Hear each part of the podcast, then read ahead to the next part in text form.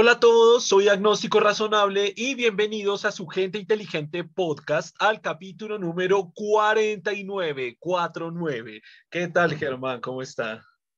¿Cómo van? ¿Cómo están todos? El día de hoy voy a dar un anuncio muy rápido. Eso no lo había dicho acá en el podcast, pero para la gente que nos está viendo ya lo he comunicado en Agnóstico Razonable. Tenemos triple video diario en Facebook y doble video diario en YouTube. Espero continuar así mucho porque la carga es alta. Si de pronto cuando salga este podcast no está así, es porque está muy pesada la carga. Le bajé. o de pronto lo subo. De pronto tenemos cuatro en Facebook y tres en YouTube, que es la idea.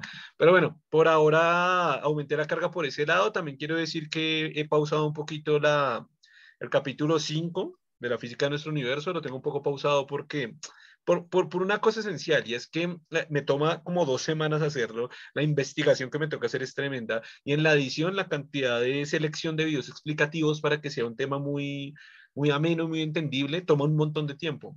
Y los podcasts, pues es un rato en el que nos gusta conversar, nos gusta aprender, nos gusta mostrar algo de conocimiento, lo clipeo, lo edito y sale rápido.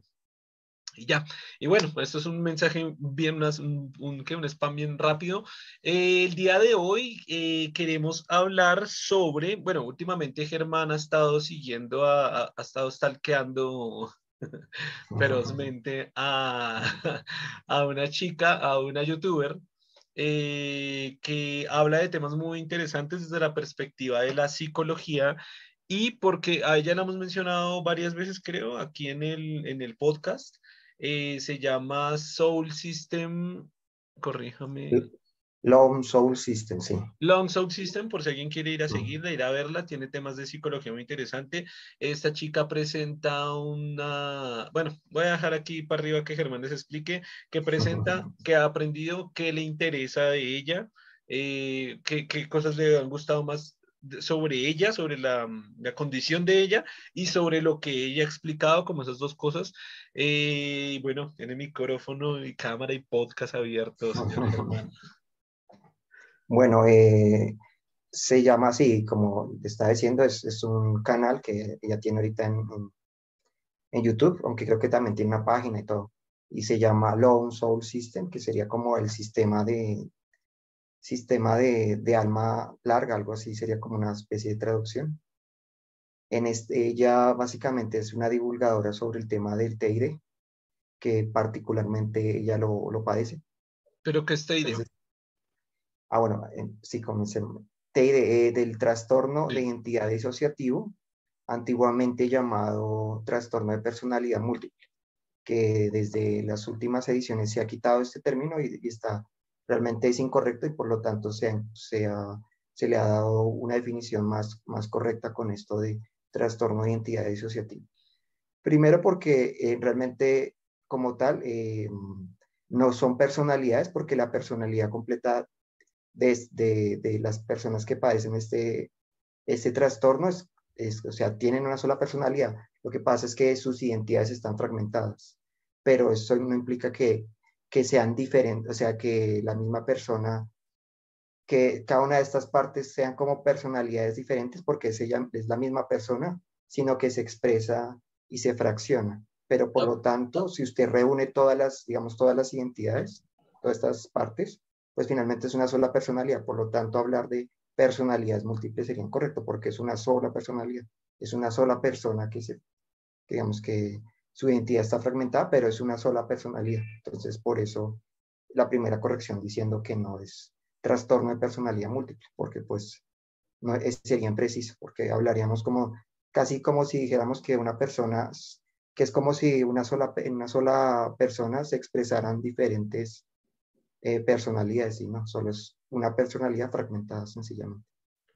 Pero está, está, está, interesante esa parte, yo no sabía, yo no sabía que se le había cambiado el nombre y por qué, pero es muy curioso porque entonces podemos decir que ella tiene una personalidad. Sí, una, digamos, para entenderlo, es que la personalidad como tal expresa todo aquello que lo define, defina a una, a una persona, ¿no? Una sola persona, ¿sí? Todos estos aspectos. Y por lo tanto, a pesar de que eh, existan identidades, como tal, que así lo llaman, como cada una de estas partes fragmentadas de esta persona, cada una es parte de la personalidad. Entonces, la idea finalmente es que todas se unan, que es lo que busca el tratamiento finalmente, pues es el, digamos, lo que se intenta, pero no siempre se logra. Y no es necesario que se logre, sino eh, la idea es que todos, todos se integren y que solo una, una sola identidad, que sería la personalidad completa. Ya estaría la personalidad completa. No, estaría, no habrían fragmentos, pero es una sola personalidad. Lo que quiero decir con eso es que como que esta personalidad es, expresa, cada una de estas identidades expresa todas las partes, fragmentos de toda la personalidad que tiene eh, la, la, aquella, la persona que tiene este padecimiento. Entonces, por lo tanto, no, no se habla de personalidad múltiple porque no hay múltiples personalidades, porque hay una sola, solo que está fragmentada. Súper interesante. O sea, bueno, comenzando por esa parte, ya, ya, ya no sabía eso, está re interesante. No, nunca lo habíamos hablado, Germán. Y bueno, no sé qué, qué más, bueno, qué más ella... Bueno, empezando, empezando con el término identidad, ¿no? Identidad es, es realmente, son estas, estas partes que realmente tienen su propia conciencia, su propia muchas veces su propia memoria, inclusive a veces sus propias partes de, de control sobre el cerebro. Entonces, cada una es de esta identidad. Y disociación viene el término porque realmente lo que se ha encontrado es que la persona, lo, el trastorno se da porque disocia, porque eh, ciertas experiencias que se vivieron las, eh, no las integra a, a, su experiencia normal, sino las, las disocia, las, las lleva a una parte diferente de su cerebro a la cual no se tiene acceso. Solo una cierta identidad tiene acceso a unas partes del cerebro. Y eso se ha hecho con, de hecho, para, para este trastorno, inclusive hay mm, eh, exámenes concretos que, que le permiten definirlo, le permiten identificarlo, porque es, hay comportamientos muy diferentes. En, el cerebro tiene un comportamiento diferente para cuando se sufre este trastorno. Pero es interesante porque desde esa perspectiva, solo con lo que acaba de decir, ya una, un contexto muchísimo más claro para arrancar a hablar de, de todo esto, que ya estamos hablando como tal de, de, de identidades, ¿no? de una identidad. Entonces, por ejemplo, lo que le digo, como hablamos de una sola personalidad, usted no puede preguntar eh, a, la persona que lo sufre cuál de todas estas identidades es, ella, porque es esa persona, porque todas las identidades es esa persona, todas son, porque es la misma personalidad, pero que se ha fragmentado, la misma. Y entonces ha construido zonas eh, como, como identidades que llaman, creo que lo llaman alters, le llaman a, estas, a estos fragmentos de, esta, de, la persona, ¿sí? esos fragmentos de la persona. Pero entonces, como siempre, esto lo hemos tocado en varios eh, capítulos y es el tema del, del main, que yo le puse name porque, bueno, por videojuegos. Pero eh, ya, ya descubrió cuál es ese nombre del main, que creo que es el host, ¿no? Host, le llaman host. Ah, ok, no es main, sino host, ok. Host. Que es la identidad que más tiempo permanece mostrando, teniendo control ejecutivo sobre la persona, ese es el que llaman host. Es este que tiene el mayor control ejecutivo. Y los otros la los Y los otros también. Ellos pueden, pueden alternar, o sea, puede pasar, el control ejecutivo puede, puede tomarlo otra personalidad, otra, otra identidad, está, otra identidad lo puede tomar dependiendo las circunstancias, ¿no? Dependiendo, se, por ejemplo, si para un tema una de estas identidades lo domina mejor, pues este toma el control. O si hay una situación de donde la persona no puede manejar el estrés, pues entra una, otra identidad que tiene mejor control del estrés. Entonces, eh, digamos, cada una de estas identidades tiene un rol específico, como unas tareas específicas para que funcione todo el conjunto. Y curiosamente, si acuerda el nombre System, eh, en, lo que ella menciona, muchos son sistemas, o sea, todos se definen como sistemas porque son un conjunto de entidades que se coordinan entre ellos para funcionar, eh, eh, funcionar en, la vida, ¿no? De manera que se coordinen, que se hablen entre ellos, que asuman tareas y que cada uno vaya em, inclusive aprendiendo habilidades o, o manejando cierta parte, cierto aspecto de la vida de manera que funcionen, lo, sean lo más funcional en la, el comportamiento de la persona en, su, en su vida. Es, es, muy curioso, ya aquí desde mi perspectiva, que bueno, yo también he visto a esta chica, ah, de hecho yo fui que se la recomendé a Germán, solo que pues a él le causó muchísima más curiosidad y, y la seguí mucho más, pero una de las cosas que a mí me sorprende es este tema de que mmm, tengo entendido que una de las personalidades es hombre o es lesbiana, ¿no? Es lesbiana. Perdón, Eh, personalidad no, sí. entidades. Una de las personalidades es En hombre. personalidad no, entidad. Perdón, una de las La, la, la cago yo y la cago usted también.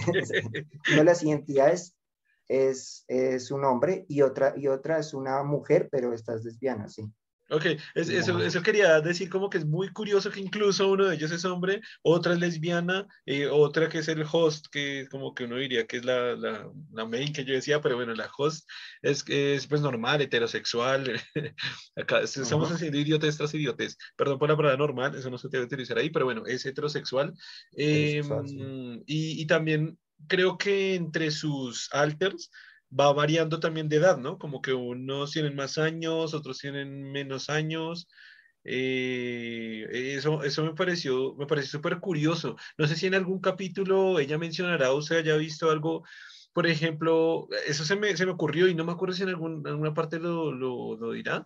Y es, por ejemplo, cuando ella tiene, creo que tiene o tuvo un novio.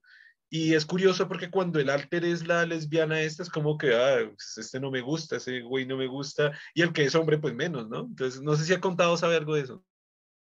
No, de, digamos, de lo, mm, de lo que es su vida no, ha mostrado muy poco. Digamos, sí ha, sí ha hecho videos donde, donde muestra ciertas cosas, pero realmente no, no habla mucho del tema, ¿no?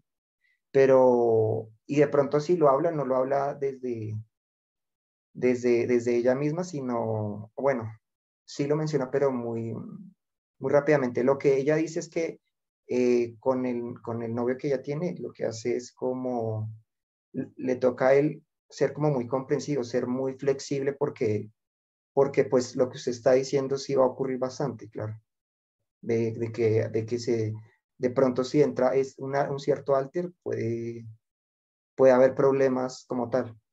Sobre todo con lo- los alters que son un poco más agresivos, los alters que llaman persecutores, que le llaman a estos, que son estos alters que son un poco agresivos con, con los demás y con el propio sistema que llaman.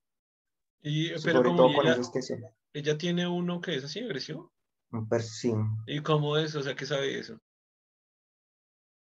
Ah, el alter de, de- el persecutor, pues básicamente sí es, es el que tiene la edad completa, más es el que tiene, ella tiene la edad completa. O sea, a diferencia de los dos alter que se definen, puede ser con una edad menor, eh, ella sí se define con una, como, con una edad completa, con la edad que tiene actualmente. Ya, y a ella yo la he visto, o sea, yo vi un video en el, que, en el que es muy curioso de que ella como que habla, o sea, hace un video con cada alter y cada alter está hablando a la cámara y saca un video Ujú. que incluso hasta una vez hablamos con Germán que para hacer ese video tengo que haber Sí. gastado un montón de tiempo y luego desde la perspectiva ya de creador de, de videos que sean, que no sea le hago broma a mi novia, y les dio un pastel en la jeta, sino que, sino que son videos más elaborados que tienen un libreto, que es una investigación que tiene todo esto.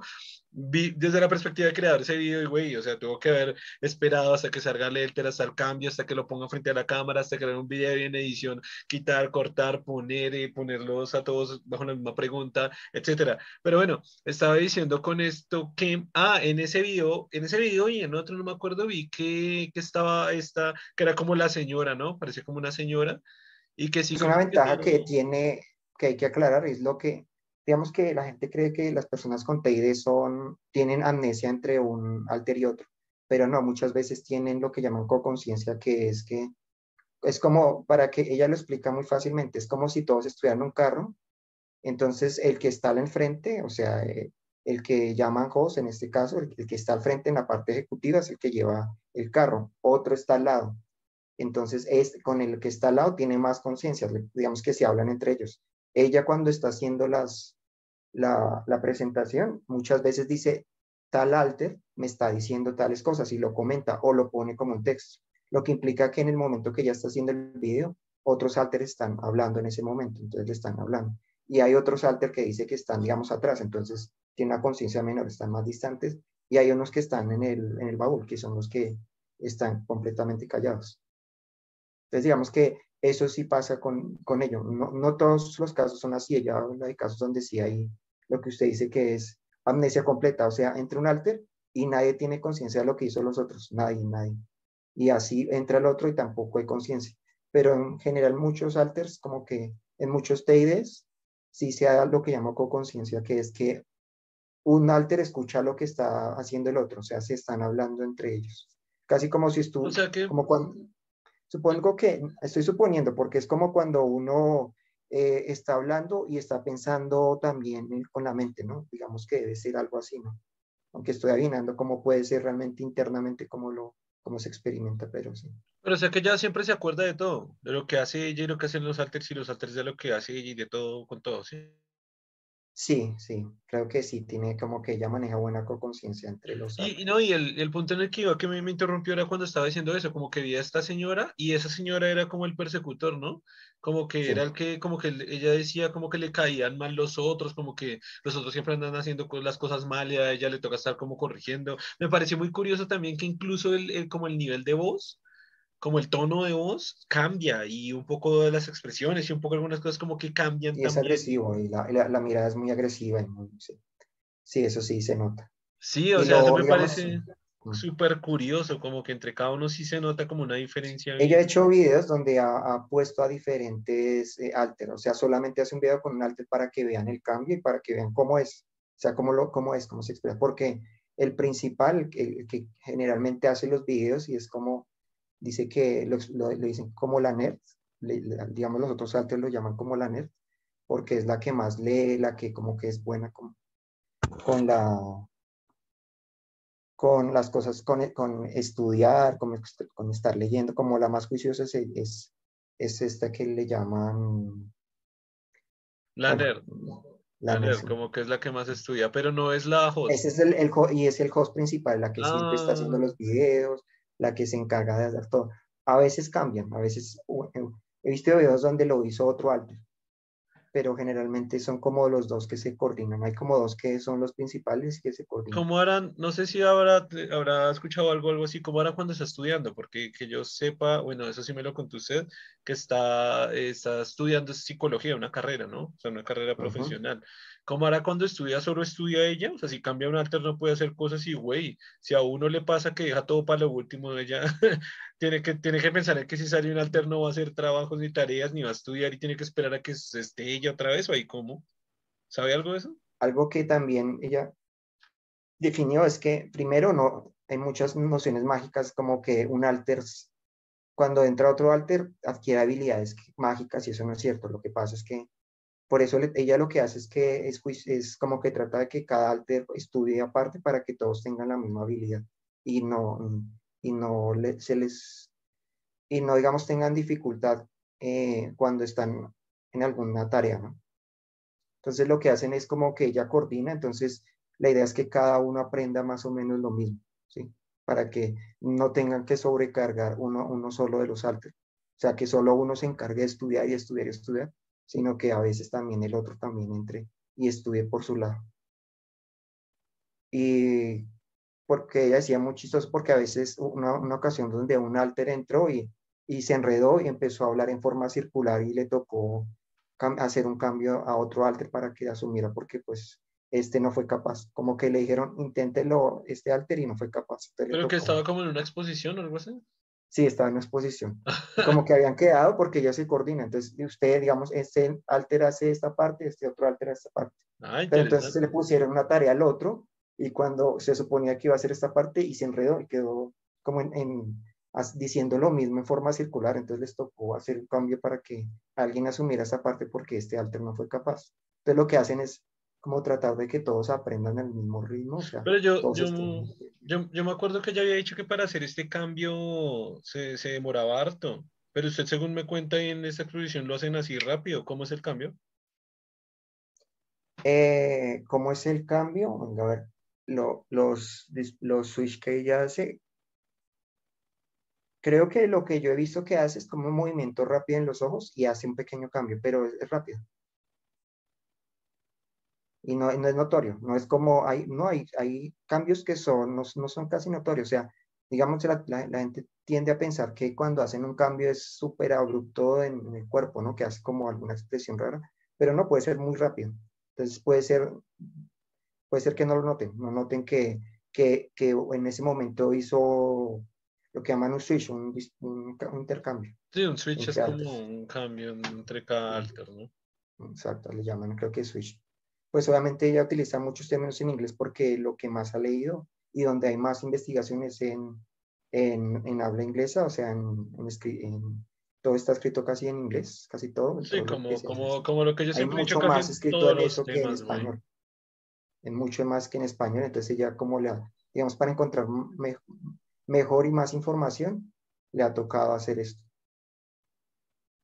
Ok, y, y, bueno, aparte de esto, ¿qué más, ¿qué más ha visto? O sea, no sé si ha visto algo ya como, como tal a nivel neurobiológico, a nivel de, mm, de neurotransmisores o a nivel de, bueno, no sé si ha mirado algo así a nivel cerebral o algo más a nivel psicológico. Bueno, este es su podcast.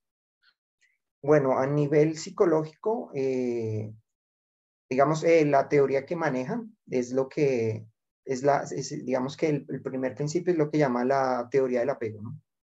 Entonces, dentro del apego que se ha mirado, es, le llaman el apego desorganizado, es como el principio, como tal. Digamos que ese es el principio, hablándolo en términos de cómo surge en la infancia. Lo principal que se puede decir es que para, para generarse un TID, el, el trauma como tal, el trauma complejo, debe ocurrir en la infancia. Si ocurre posteriormente, no hay posibilidad que se genere TID, porque ya la, la integración completa del cerebro ya ha ocurrido y por lo tanto ya no es posible que se disocie al punto en que se generen estos alters diferenciados como tal. Y, o sea, que usted, usted diría, yo ah, no le había preguntado, usted me dijo que no, no, lo que le estaba preguntando si habían si, si ella había hablado sobre su experiencia traumática, sí sé que nunca ha contado nada de ello, ¿no? Sí ha contado algo, pero un poco, pero más en lo que le pasó en la adolescencia. Sí, sí he visto un video de eso. Pues igual no, digamos, yo he estado mirando, porque es que yo cuando comencé a verlo, ella ya vi, llevaba como dos años publicando, entonces digamos que entra, he estado como mirando un poco, me tocaría, digamos, que ver lo nuevo que ella está publicando y lo anterior, no, no tengo ese ritmo para dar tanto. Digamos que he como tratado de ir mirando lo, lo, viejo para ir encontrando estos videos donde ella de pronto hable de eso.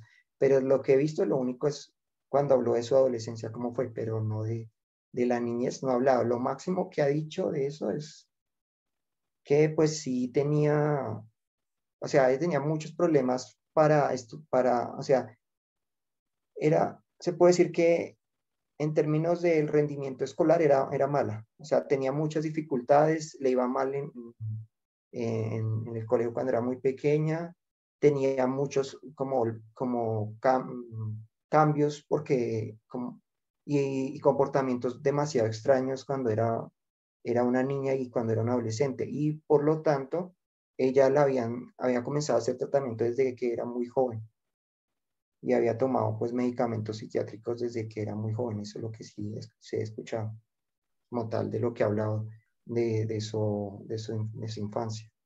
Además de que también como que los hermanos tenían también problemas como tal y que los trataban por déficit, déficit de, atención, creo que por lo que los, los, los trataban que fue por ello que, que, el tratamiento no sabía que para eso es los videojuegos que parece que funcionan para eso.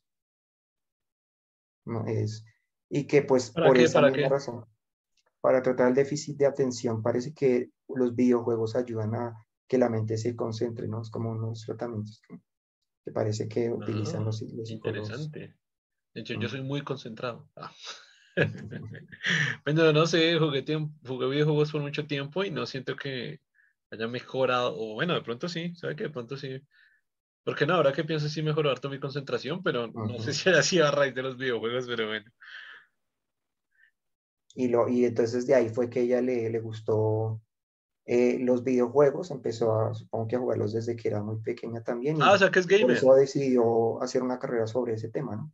sobre programación de video para videojuegos. También tengo entendido que ella no sabía que tenía eso hasta cierta edad, que esa es otra cuestión que no...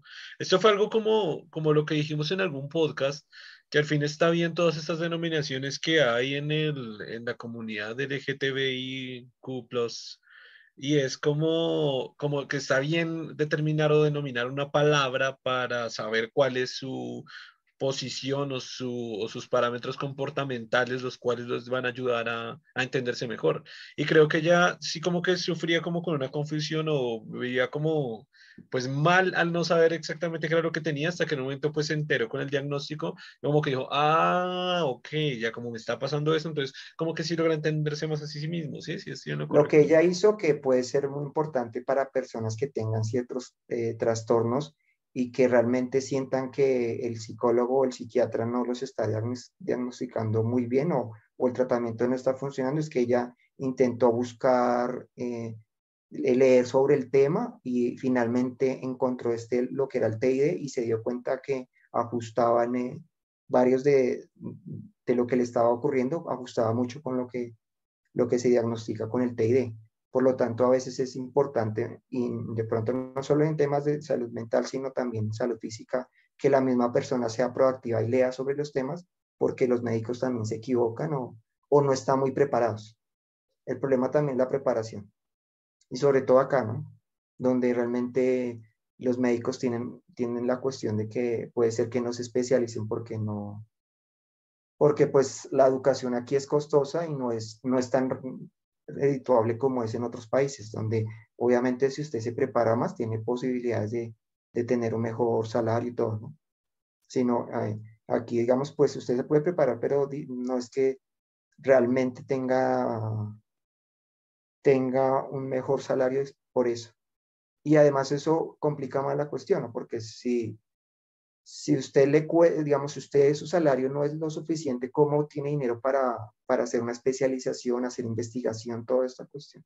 Por lo tanto, eso es, una, es algo de lo que ella está trabajando, en el sentido de que no hay mucho sobre el TID, no hay mucha, mucha investigación aquí en Latinoamérica, entonces está como en ese trabajo de divulgarlo, de leerlo, de, para que cuando una persona llegue pues lo diagnostiquen correctamente, no como le pasó a ella que se duró mucho tiempo en su, en su adolescencia, en su adultez también temprana, eh, como adulto joven, eh, que no la diagnosticaron, o sea, daban con otros, otros trastornos, otra cuestión. Entonces, claro, le, le dan medicamentos que no funcionan, el tratamiento no funcionó. Y eso pues complicó mucho su vida hasta que finalmente ya dio con el tratamiento que es, ya Supongo que ahorita está con un tratamiento con un psicólogo, psiquiatra, que ya, ya sabe cómo tratar esta, esto. Entonces, eso fue otra cosa. Le tocó encontrar uno, un psiquiatra que conociera el tema, que realmente lo tuviera conocimiento específico sobre ese tema, porque no está, curiosamente, no está, mm, no es muy conocido. O sea, no hay muchos profesionales que realmente lo entiendan bien este trastorno. A mí me pasó como, como experiencia personal, ya que usted está hablando de eso una vez, eso se lo ha comentado ya creo que Germán, una vez que tenía una afección estomacal súper horrible, eh, que me duró por mucho tiempo y que estaba en constante tratamiento médico y no daban que ir, me hicieron miles de exámenes de sangre para, pues digamos, encontrar diferenciadores, pues no sé hasta qué nivel a nivel, digamos, como, bueno, no, no voy a poner a, decir, pero como para encontrar diferenciales en, en, los niveles normales en los que están los diferentes órganos y no me encontraban nada, o sea, todo estaba perfecto. Hasta, hasta incluso fue como, em, me asustaron un poco porque como que dijeron, güey, estamos tan perdidos de lo que puede ser que vamos a mandarles una prueba de VIH porque el VIH tiene algún, o sea, uno de los síntomas son esas afecciones estomacales. Y dije, güey, qué gonorrea. El caso fue que mm, es chiste porque es que gonorrea y con VIH, entonces como si fuera, pues, pues, si no era VIH, era gonorrea. No mentiras, no era, no era nada de eso. Eh, y, y, eh, aquí va el tema de la experiencia. Fue, me di cuenta que me encontraba con médicos que eran bien imbéciles O sea, yo, yo lo que le dije, eh, se lo dije literalmente hacia Germán, yo no es que sea un genio ni que un montón de cosas, pero primero me encanta la ciencia, leo mucho de ciencia y me he comido por ahí un par de libros de medicina. No voy a decir con eso que sé más que un médico, pero, güey, la incompetencia profesional está en todos los sectores, güey. Hay puentes que se caen, hay muros que se caen y casas que se caen, es porque son ingenieros y arquitectos a nivel mundial que son pésimos, güey, o sea, que son profesionales malos. Y me di cuenta con algo que había leído específicamente en un libro de medicina que estaba escrito, me acuerdo de las palabras sexuales, sobre afectaciones del sistema digestivo. Y ella me llegó a una conclusión y yo digo, hey, así no funciona. Funciona de esta manera, esta manera, esta manera. Y eh, una médica me queda mirando así como, como, como que no sabía, como que no sabía si decir si sí o si no. Yo digo, güey, yo soy un ingeniero, se supone que si no un médico es porque no un profesional de una especialización que sabe mucho más que uno. Así que ella como que entró en esta duda, inmediatamente llamó al especialista, el especialista llegó hasta el consultorio, raro porque yo tenía el médico general y el especialista y al frente mío, y me hizo unas preguntas como concretas con respecto a la sintomatología que yo estaba presentando, eh, le dije, sí, sí, sí, le volvió a explicar lo que yo había leído en los libros y dijo, claro, es lo que tiene es esto y esto y esto. Y la veo quedó como, ah, ah, ah", sí, como imbécil, güey, o sea, y uno dice, o sea, ¿qué, médicos son estos? O sea, qué verga, es lo que usted dice, uno lo pueden estar diagnosticando mal, y más cuando es un tratamiento de salud mental, que lo pueden, que todavía es más variable, porque todavía es mucho más complejo que el sistema digestivo. El sistema digestivo, no estoy diciendo que sea fácil, sí es complejo, pero es que aquí estamos hablando de la mente, y la mente, pues, como dijimos alguna vez, el cerebro es el órgano más complejo que existe en el universo. Así que, así que, así que eh, está muy bien ese, a partir de mi experiencia lo que acaba de decir es eso, ¿no? Lean también ustedes mismos sobre lo que, lo que les está pasando. Obviamente cuidado, ¿no? Porque es que también uno busca cualquier cosa en Google y me duele la punta de la oreja. Ah, le va a dar cáncer. No. bueno, se asusta porque me duele acá el hombro, ah, le va a dar cáncer de colon. Entonces, ¿sabes? Como tampoco, pues, sobre asustarse, pero sí para más o menos darse una idea, acá en el, en el, para, el, para el canal de YouTube tenemos un video que se llama El efecto placebo y nocebo, que lo hicimos con Kitsia, que ya ha estado aquí en el canal, es una doctora con PhD, y precisamente hablamos de eso, ¿no? Que como precisamente por leer que el dolor aquí me da cáncer de colon, fijo le termina doliendo el estómago y le termina doliendo el colon y el culo y mejor dicho de todo, y es por puro efecto nocebo. Entonces, entonces también leer con precaución, leer de que esto puede ser, también que si le da cáncer, a ver, tampoco la mayoría de las ocasiones no es cáncer.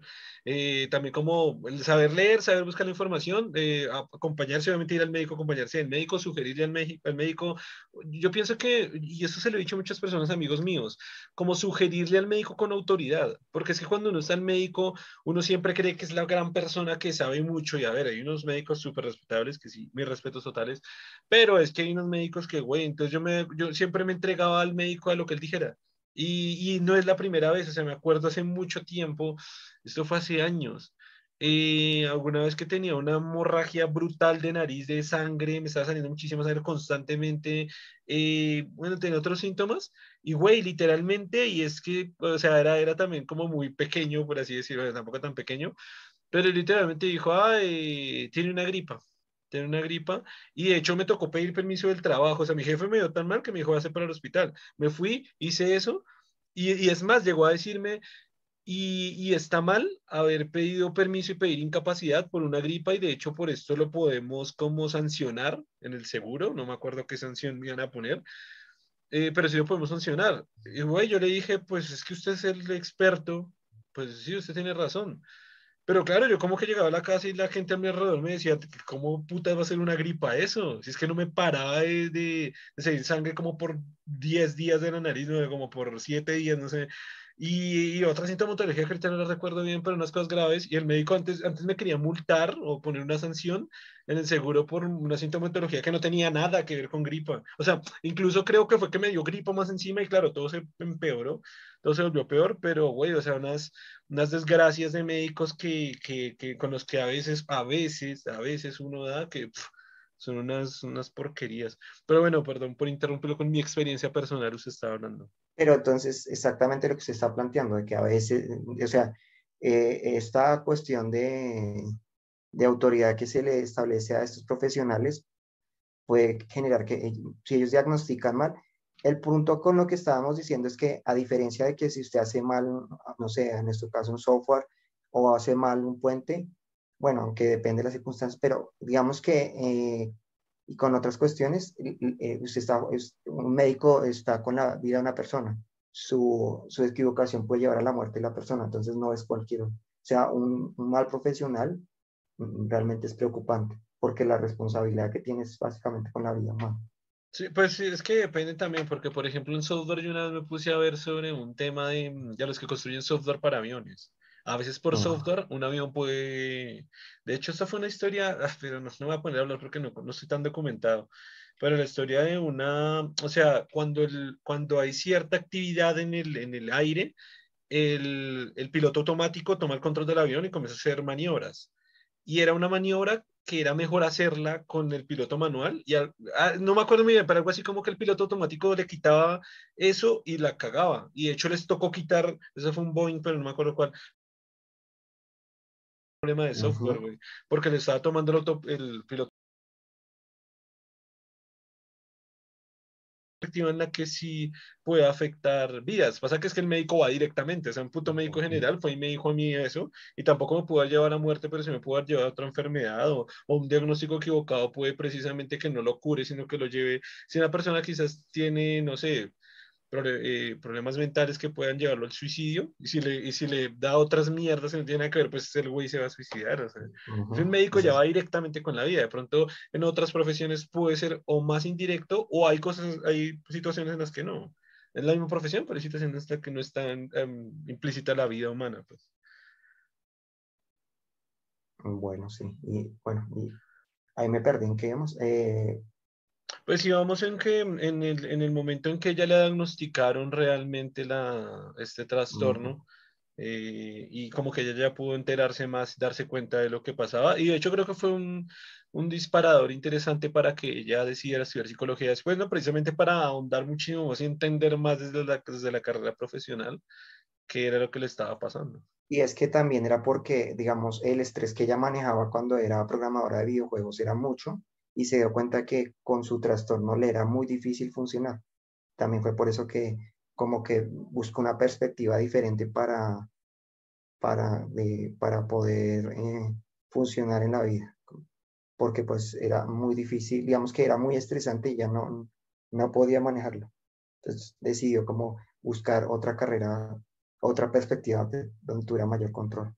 Y pues digamos que fue como que se juntaron varias cosas. Supongo que, estoy suponiendo, supongo que puede ser porque empezó a, leer, digamos que para tratar de, de, curar o de tratar su trastorno, eh, ella empezó a leer más y pues se dio cuenta que le gustaba el tema y que podía como fusionar estas dos cosas, como ya que estoy estudiando y, haciendo un canal donde hablo de este tema, también lo puedo estudiar y puedo aprovechar y estudiar una carrera sobre ello, o sea, como fusionar todos estos elementos para, para construir una, otra nueva, otro nuevo proyecto de vida. Porque pues parece que con los videojuegos, digamos que el estrés que manejaba era mucho y no, no lograba, no lograba funcionar, según lo que, en lo que ha contado ella. Okay. No sé si, no sé si quiera comentarnos de algo más que haya aprendido a nivel psicológico de, de ella, algo que se acuerde, algo muy interesante, un caso interesante, importante que, que quiera mencionar, porque si no, o sea, no sé si se acuerdo ahorita, porque si no, pues también tenemos otro tema interesante que tiene mucho que ver con la psicología y que sé que a usted le atrae y creo que nos puede hablar mucho de eso, y es el tema del, eh, ¿cómo se llama? Trastorno de esquizoidismo o algo así.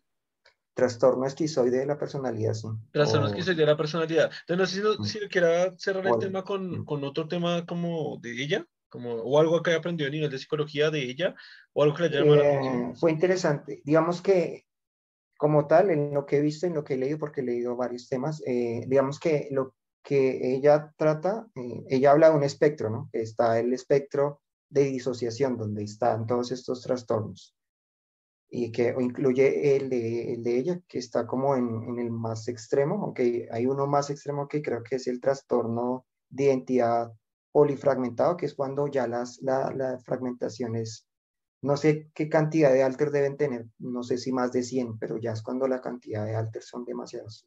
Creo que ya entra lo que llama el trastorno de identidad polifragmentado, que es el, el espectro más extremo, pero digamos que ya está en más o menos en, lo que llaman disociación, en el espectro eh, más cercano, más, más disociado, por decirlo así. Eh, eh, también hay otros espectros, también está, por ejemplo, el espectro autista también tiene un, un, un, una cantidad de, no sé si llaman trastornos, pero sí de, de, diagnósticos, donde, por ejemplo, el, el Asperger está en, en, el extremo más sano, digamos, dentro del autismo es el, es el autista más, más funcional que existe, pero está dentro de lo más, lo más alejado del autismo, por decirlo así. También está el espectro de la esquizofrenia, donde también está el que, este que le digo, que en el caso del trastorno esquizoide de la personalidad, está en el extremo también más sano, digamos, más alejado de lo que es pura esquizofrenia. Más, como digamos que ellos manejan así como, según lo que parece, como espectros, como tal, donde, donde diferentes, no sé si trastornos o, o diagnósticos están dentro de ese espectro, que donde hay unos casos los más funcionales y los más ¿cómo llamarlos? Los más cercanos a, digamos, puede ser esquizofrenia, al autismo muy extremo, a la disociación extrema, sí, podría ser. Primero que todo, me gustaría partir desde lo que significa eh, o lo que ha leído con respecto a la esquizofrenia, porque esto lo he dicho en muchas podcasts y lo voy a repetir. Gente que ha seguido todos los podcasts, lo siento. Gente que hasta ahora este podcast por primera vez, ¿por qué has tardado tanto? Tiene un montón de podcasts por ver, no mentiras. Esto lo, he dicho en muchos podcasts y es, eh, en, en, en, general, la sociedad y todos nosotros tenemos unas concepciones que están atribuidas, están implantadas a través de Hollywood, a través del cine, a través de películas y a través de un montón de cosas. Y eh, siempre, o incluso de historias, o bueno, yo qué sé, siempre hay, una, hay, una, hay un factor de artístico que viene de las películas que, que se infunde mucho en la sociedad que incluso cuando uno no ve directamente la película, toda la gente cree algo y lo hace a uno creer algo que, no, que uno no vio la película, pero toda la sociedad se lo aprendió de películas y de, de, de bueno, de, ¿cómo llamarlo? De sistemas transmisión audiovisual, no sé si transmisión, pero bueno, eh, divulgación, no sé, audiovisual, en fin. El caso es que uno de esos temas es la esquizofrenia, ¿no? Todos tenemos, ah, bueno, primero, ya que, ya que me sirve el mismo ejemplo para hablar sobre estas películas de, de La Bestia, o se llama La Bestia, o Fragmentado, o bueno, estas películas que presentan el típico que es la Patricia, ¿no? Que se le olvida todo, digo, que se le olvida todo, simplemente que entre uno y otro se le olvida absolutamente todo, eh, que cambia un bebé, pero claro, es que también uno tiene que entender que en las películas tienen que exagerar las cosas, pues para que venda y para que sea atractivo, porque si, si se van exactamente a lo real, pues no, no van a vender, ¿no? Tienen que exagerar las cosas, tienen que meterle un factor emotivo y un factor de sube y baja y un factor de una historia ficticia, bueno, en fin. Eso me sirve para explicar eso y también, por ejemplo, para el tema de la esquizofrenia. Creo que el concepto que tenemos muchos de nosotros o mucha gente de la esquizofrenia pues son un poco non de locos que están con camisas de fuerzas y amarrados así a las camillas y viendo un montón de gente que los atacan y un montón de cosas pero puede que se parezca un poquito a la realidad, pero con casos súper extremos que no son tratados, que ya están súper enfermos, o sea, ya es como la exageración, pero para la gente esquizo, un esquizofrénico es únicamente eso, ¿no? Entonces, no, sería Lo que pasa es que, claro, estos trastornos como el TID y, por ejemplo, la esquizofrenia han sido utilizados en las, en las películas de terror para casi demonizar estos dos trastornos. Sí, claro. Inclusive con, eh, me parece más grave con TID porque con TID realmente, pues, eh, digamos, pueden haber alters que son, pueden ser hasta un poco eh, criminales, ¿no? Pero no son así tan exagerados como no son monstruos ni nada de eso. Pueden haber, o sea, puede haber como, o sea, hay cuenta como cualquier personalidad. Pueden haber personalidades que son un poco criminales, que son ladrones, que roban o que, o que hacen estafas, o sea, eso también puede estar, pero es propio de la personalidad como cualquier otra. Entonces, si, si hay una, una, eh, una persona con, con estas características, pues eso no implica que todos lo sean, sino es solo un caso como en muchos, pero pues no se puede y no, y no son tan extremos como lo muestran, ¿no? No, y, que hablando, ya que estamos hablando de, de, temas mentales y de películas y de Hollywood, otro de los temas es, por ejemplo, mm, el autismo, Que lo mismo, o sea, creo que la película más famosa es esta. Rayman. ¿Cuál, cuál? Rayman, ¿no? No, no, yo digo la de la de veo gente muerta. ah, no, pero esa no es de autismo. Sí, sí, sí, sí, el, el niño este es autista.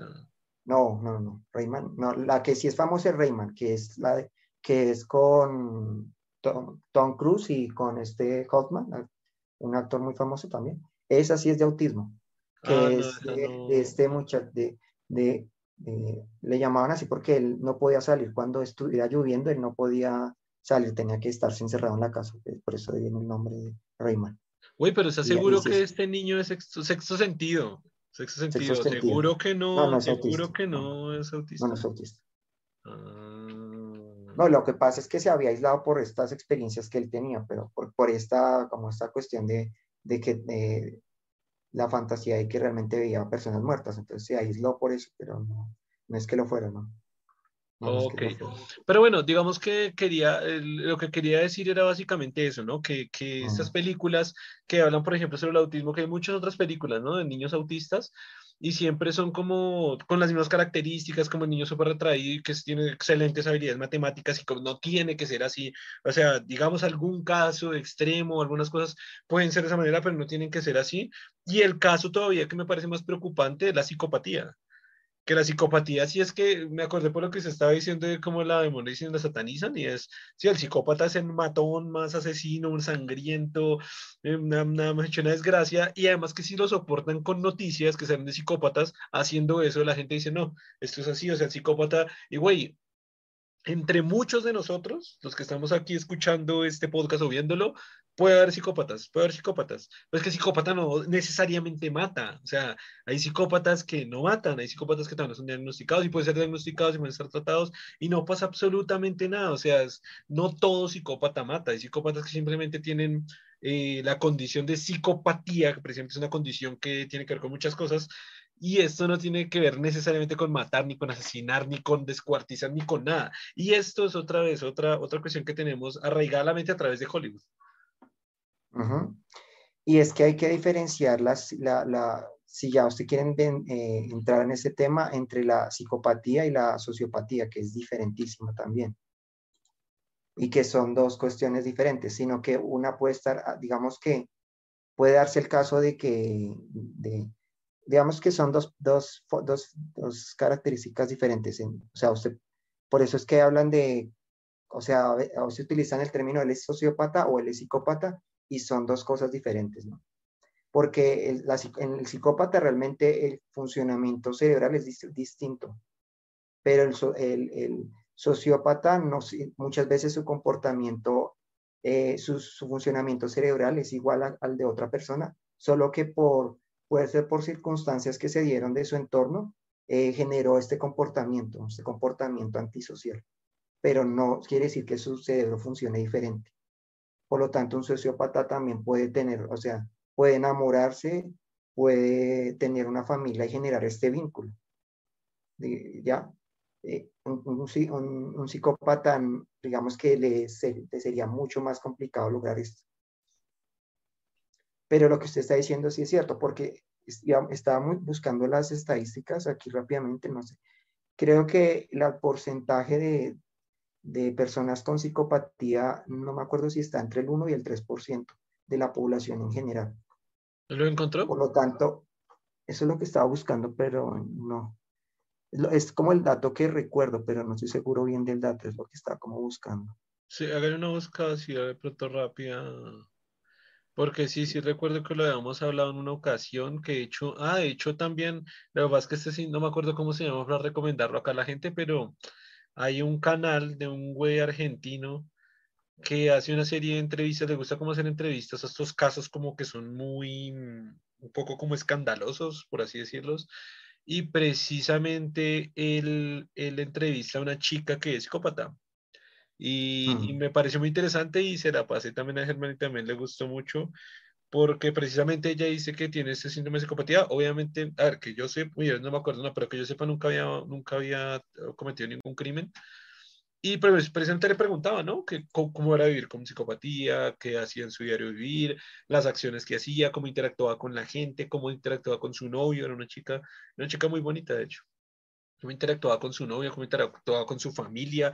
O sea, una serie de preguntas muy interesantes que, y precisamente la idea de, de, de, esta persona es algo, algo así como lo que estamos haciendo, solo que lo hace a través de entrevistas, nosotros lo hacemos aquí pues a través de, de estas conversaciones, y es precisamente mm, yo como llevarle el mensaje a, a, a, la gente de que, hey, psicópata, si es que, güey, es que la asociación es inmediata, es psicópata, ay, ay, corra, no, nos va a matar, no, no, no, no, no, güey, o sea, tiene condición de psicopatía, no tiene nada que ver con matar, o sea, wait, calmémonos todos, tranquilicémonos. Y lo otro es lo eh, que le digo los espectros, la psicopatía, o digamos que también es un espectro donde eh, ella creo que lo que tenía es trastorno de, de personalidad antisocial, que es creo que dentro de la psicopatía, el, digamos que el rasgo más, más sano, por decirlo así, más, más alejado de lo que es la, la psicopatía.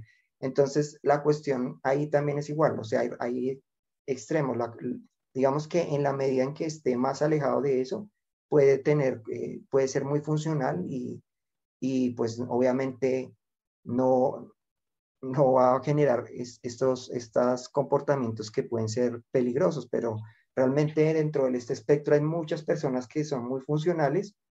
Lo que pasa es que en este caso la cuestión ahí es que la mayoría de, estas personas lo que son es, eh, o sea, cómo funcionan, en muchos casos son los que llamamos eh, los, pueden ser mentirosos, mentirosos patológicos, son embaucadores, son estas personas que engañan y realmente se expresan así, realmente rara vez se llega al caso de, de las personas que asesinan, de, que hacen, cometen crímenes violentos.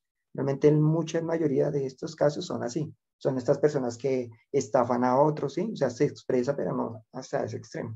Y lo que le digo de que depende el nivel.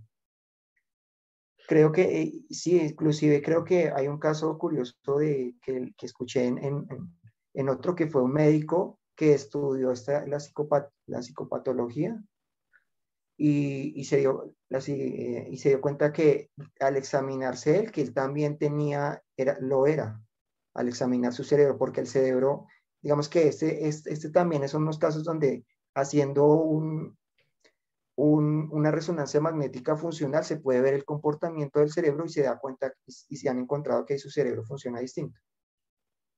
Entonces, por eso se, se sabe y se identifica. Eh, yo, yo, acá encontré el, el, dato que se está buscando y tiene razón según esta fuente. Fuera de ese límite social, nadie es malo en términos absolutos. El 1% de la población está catalogada como psicópata. Eh, ese porcentaje parece ascender a un 4%, 4% en ejecutivos políticos o personas que ostentan cargos de alta responsabilidad. Ese, ese último dato uh -huh. no lo, creo que no lo conocíamos.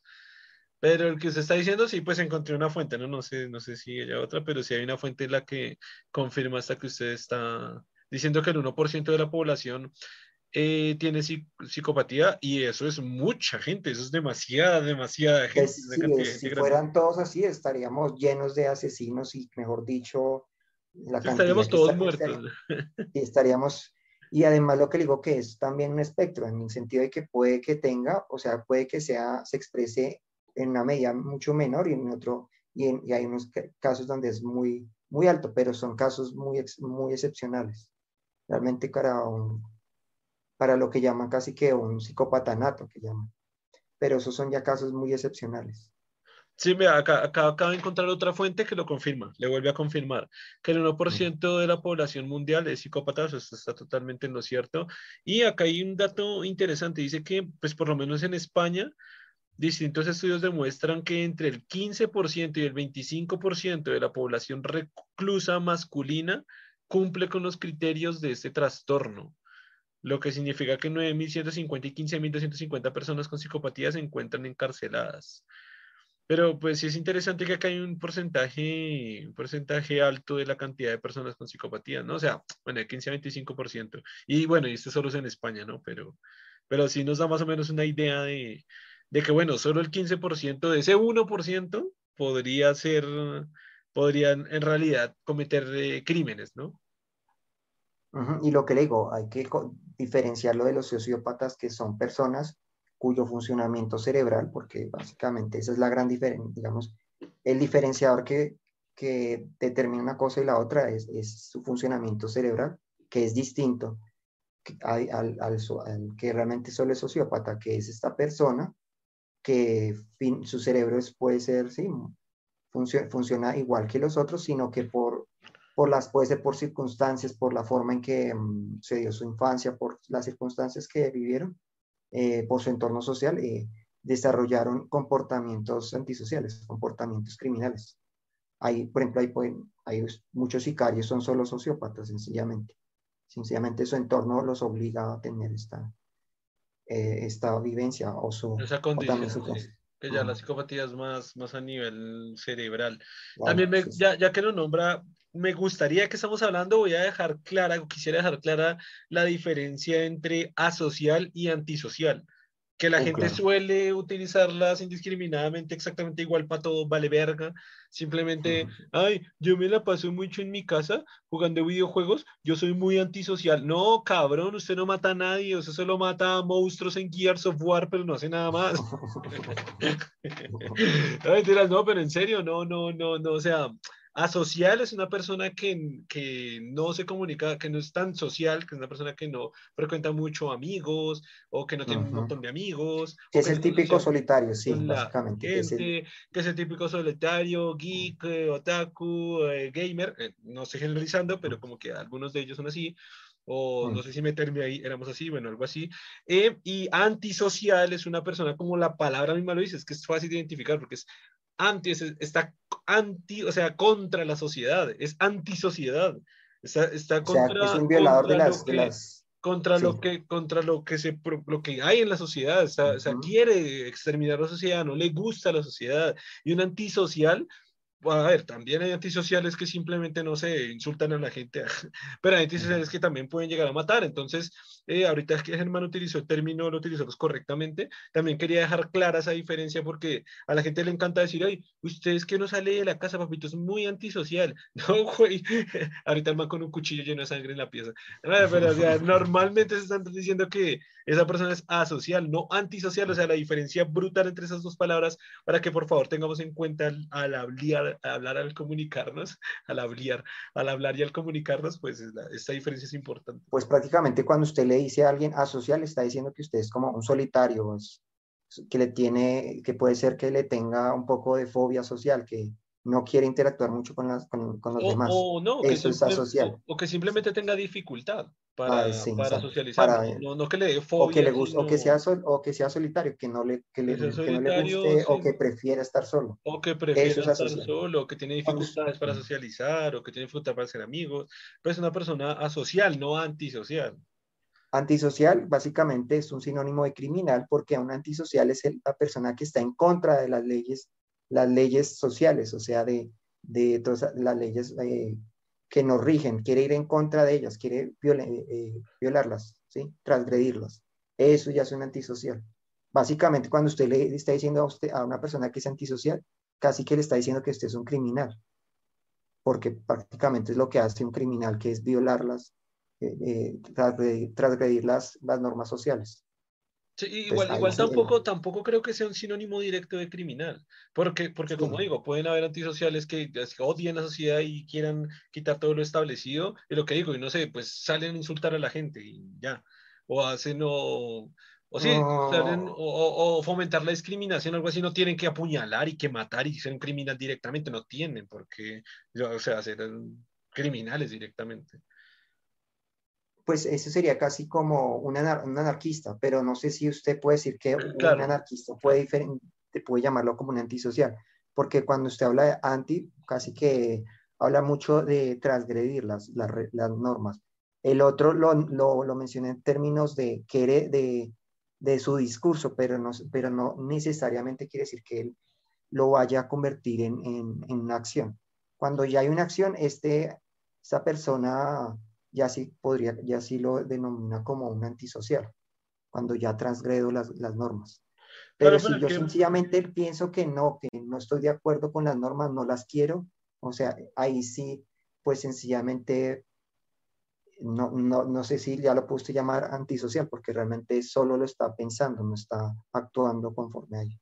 Claro, pero precisamente con base en lo que usted acaba de decir va mi argumento. O sea, una persona que, por ejemplo, quiera transgredir las reglas y las normas y lo haga, no tiene que ser criminal. Por ejemplo, tomar en la calle aguardiente.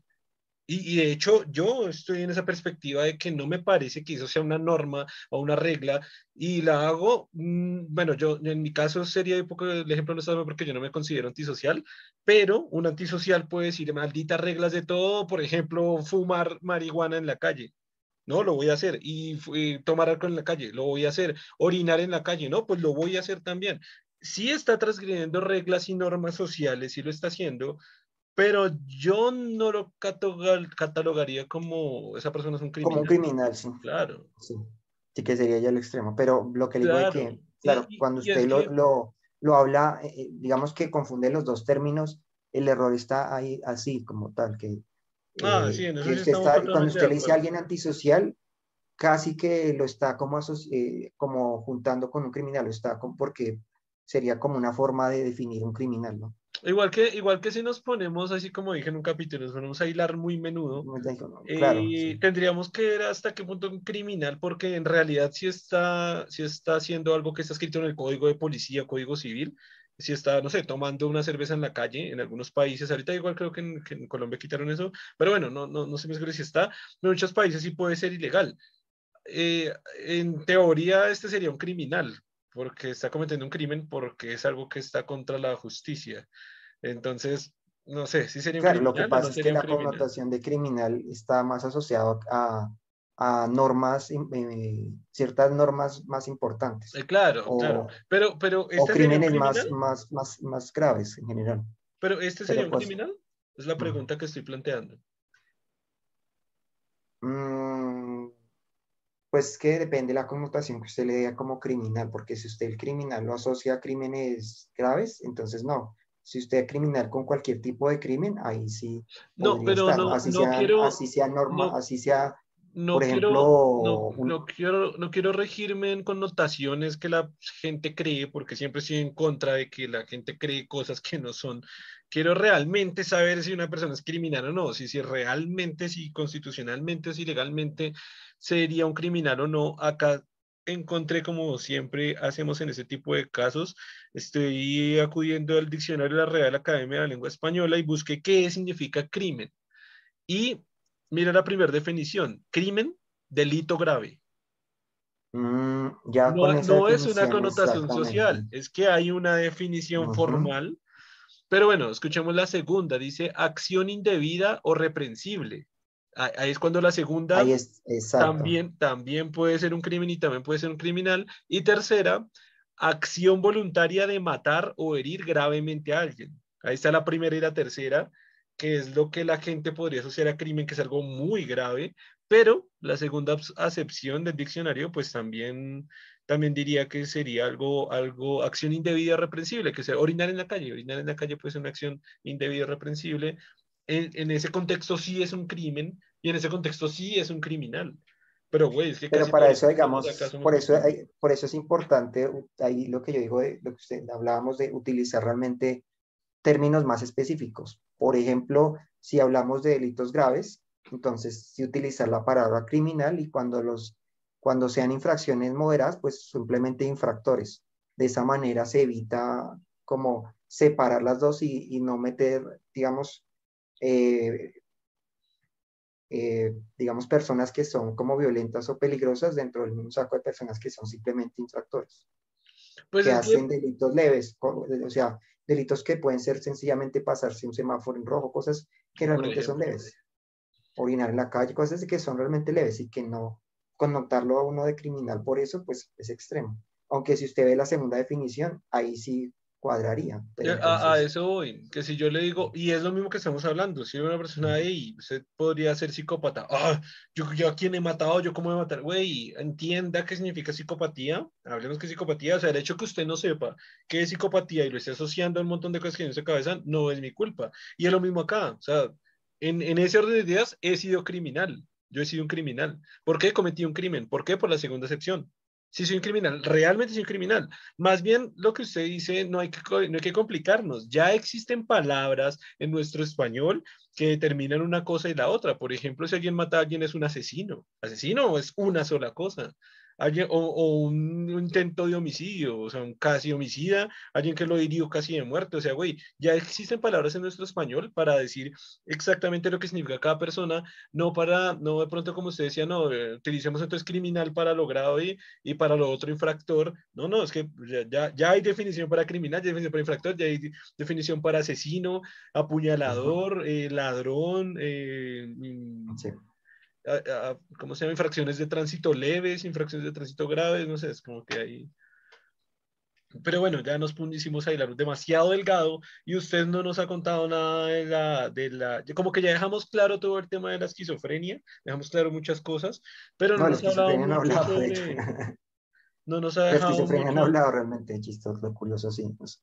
Entonces, eh, no, digamos, no, no, hablamos. no, no, no, no, no, eh, estaba diciendo que dejamos más o menos claro el tema de lo que, de esta percepción de la esquizofrenia que tiene la gente uh -huh. o que podría dar, y también dejamos claro de que hay un, eh, hay una... Un espectro, una, un espectro, un espectro en, todo, en, todos estos, en estos padecimientos hay un espectro.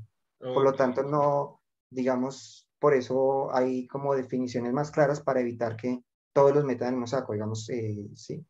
Sí, ni siquiera, o sea, primero hay un espectro y segundo, si nos vamos al límite en ese caso de la esquizofrenia, tampoco el esquizofrénico es un loco que va despeinado, mata, apuñalando a toda la gente en la calle, eso tampoco es. Entonces, como que eso ya lo dejamos claro, o sea, de ahí, de ahí para allá ahora sí parta con lo que usted ya pues conoce de lo que es la esquizofrenia y si nos puede hablar un poco de este tema o de este espectro y llegar a ser esquizoide o simplemente el esquizoide, pues tiene el micrófono abierto de nuevo, señor Germán. Bueno, la esquizofrenia realmente como tal, la esquizofrenia es, eh, el término viene de división de la mente, división de la mente, básicamente así se construyó el, el término. Y es porque realmente lo que pasa ahí es que eh, las funcionalidades del cerebro se, se separan, como digamos que no se integran correctamente. Entonces, eso es lo primero que podemos decir de la esquizofrenia, pero en sus casos más, más graves. Y pues presenta otras, otras características que, que por eso mismo, digamos, por eso mismo, eh, otro, a ciertos trastornos de la personalidad se incluyen ahí. Pero que se incluyan ahí, eh, digamos que hay, que hay que decir que se incluyeron ahí porque presentan ciertas características que también la persona con esquizofrenia más graves presentan, pero no implica que por lo que usted tenga ese, ese, esta, estos trastornos, lo puedan definir como un esquizofrénico. Eso es una diferenciación importante que igual hay que hacer. Igual que pasa con, bueno, con, con, con el tema de, de, la psicopatología, por ejemplo, del, del, psicópata, porque creo que está el psicópata y el que tiene trastorno antisocial de la personalidad, que es como la, digamos que también toca diferenciarlo. Que en el caso de la muchacha que estaba viendo pasaba eso, que ella tenía trastorno de, de, de, de, personalidad antisocial, pero trastorno de personalidad antisocial no implica que fuera la que usted estaba comentando de, de la que entrevistó este youtuber famoso de Wild Project. Él entrevistó, ella, ella dijo que tenía trastorno de, personalidad antisocial.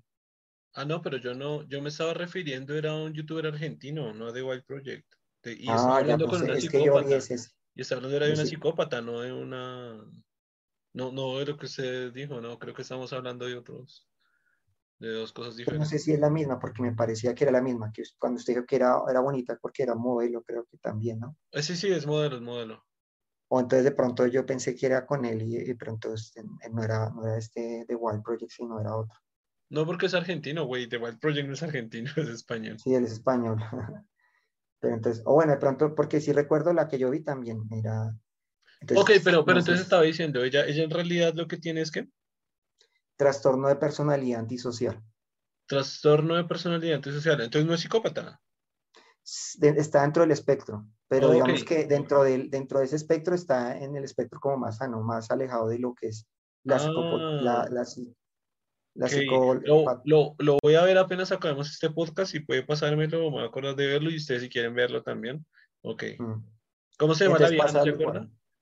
No, no, no. Bueno, ahora la voy a buscar con Wild Project, The Wild Project. Pero usted dijo que era en Argentina, entonces no sé, pues tocaré mirar porque se me, me dice que fue en Argentina. Entonces no sé si es que hubo dos entrevistas o no sé, entonces lo, lo, no sé. Bueno, no, pero, pero usted no, acabó, es que, no, me acabó, no nos acabó de, de, decir que era con The White Project. ¿Sí está seguro de eso? Sí. No, no estoy seguro. Por eso le pregunto, porque si usted me dice que el que usted recuerda era con un argentino, el que le hacía sí, la entrevista, entonces no sé, porque puede ser que sea con, con otro y lo confunda. Ah, ok. Es que ya está todo esquizofrénico. No, ok, ok, ah, bueno, pues, de pronto se está confundiendo. No, no estoy seguro. Tenía la idea de que es él, pero la verdad no estoy seguro. Entonces puede ser que sí me equivoque, que él piense que sí era él, pero no era otro. Ah, bueno, entonces eh, en la esquizofrenia es, es esto donde, la, digamos, eh, hay una alteración de la, de la realidad que se percibe. Porque la, yo diría que pasa un poco igual la, la integración de, de, la, de, la, de, la, experiencia no, no se hace correctamente en el cerebro. Por lo tanto, eh, estas personas eh, tienen una percepción un poco eh, distinta a la que tienen un, una persona neurotípica, que es como se le llama a las personas que realmente no tienen casi ningún trastorno. Y entonces en la esquizofrenia, como, como vemos, una de las características es el aislamiento social. Eh, otra es, pues, están las, obviamente, las características eh, psicóticas, como las alucinaciones, los, delirios o, o, tener un cierto pensamiento confuso.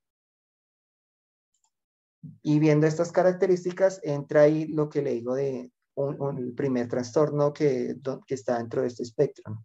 Que es el trastorno esquizoide de la personalidad. El término esquizoide significa que se parece pero no es, para que vean lo que le digo de que por eso es importante ent entender de que cuando le dice esquizoide se refiere a que se parece pero no es, no es esquizofrenia como tal, porque dentro de este espectro está en la parte más sana, de, más retirada, más alejada de lo que es la esquizofrenia. Okay. Incluso hay personas, hay otros que lo clasifican para, porque digamos que eh, este, este, este trastorno por su, sus características, también otros lo, lo, catalogan dentro del espectro del, del, del ¿qué? Del, ah, se me olvidó de... ¿De qué? Dentro del espectro donde está el síndrome Asperger, eh, dentro del ah, autista, autista, autista. también. También, y, y, estaría inclusive más sano que inclusive que el síndrome Asperger, o sea, lo, lo más retirado de, del autismo completo.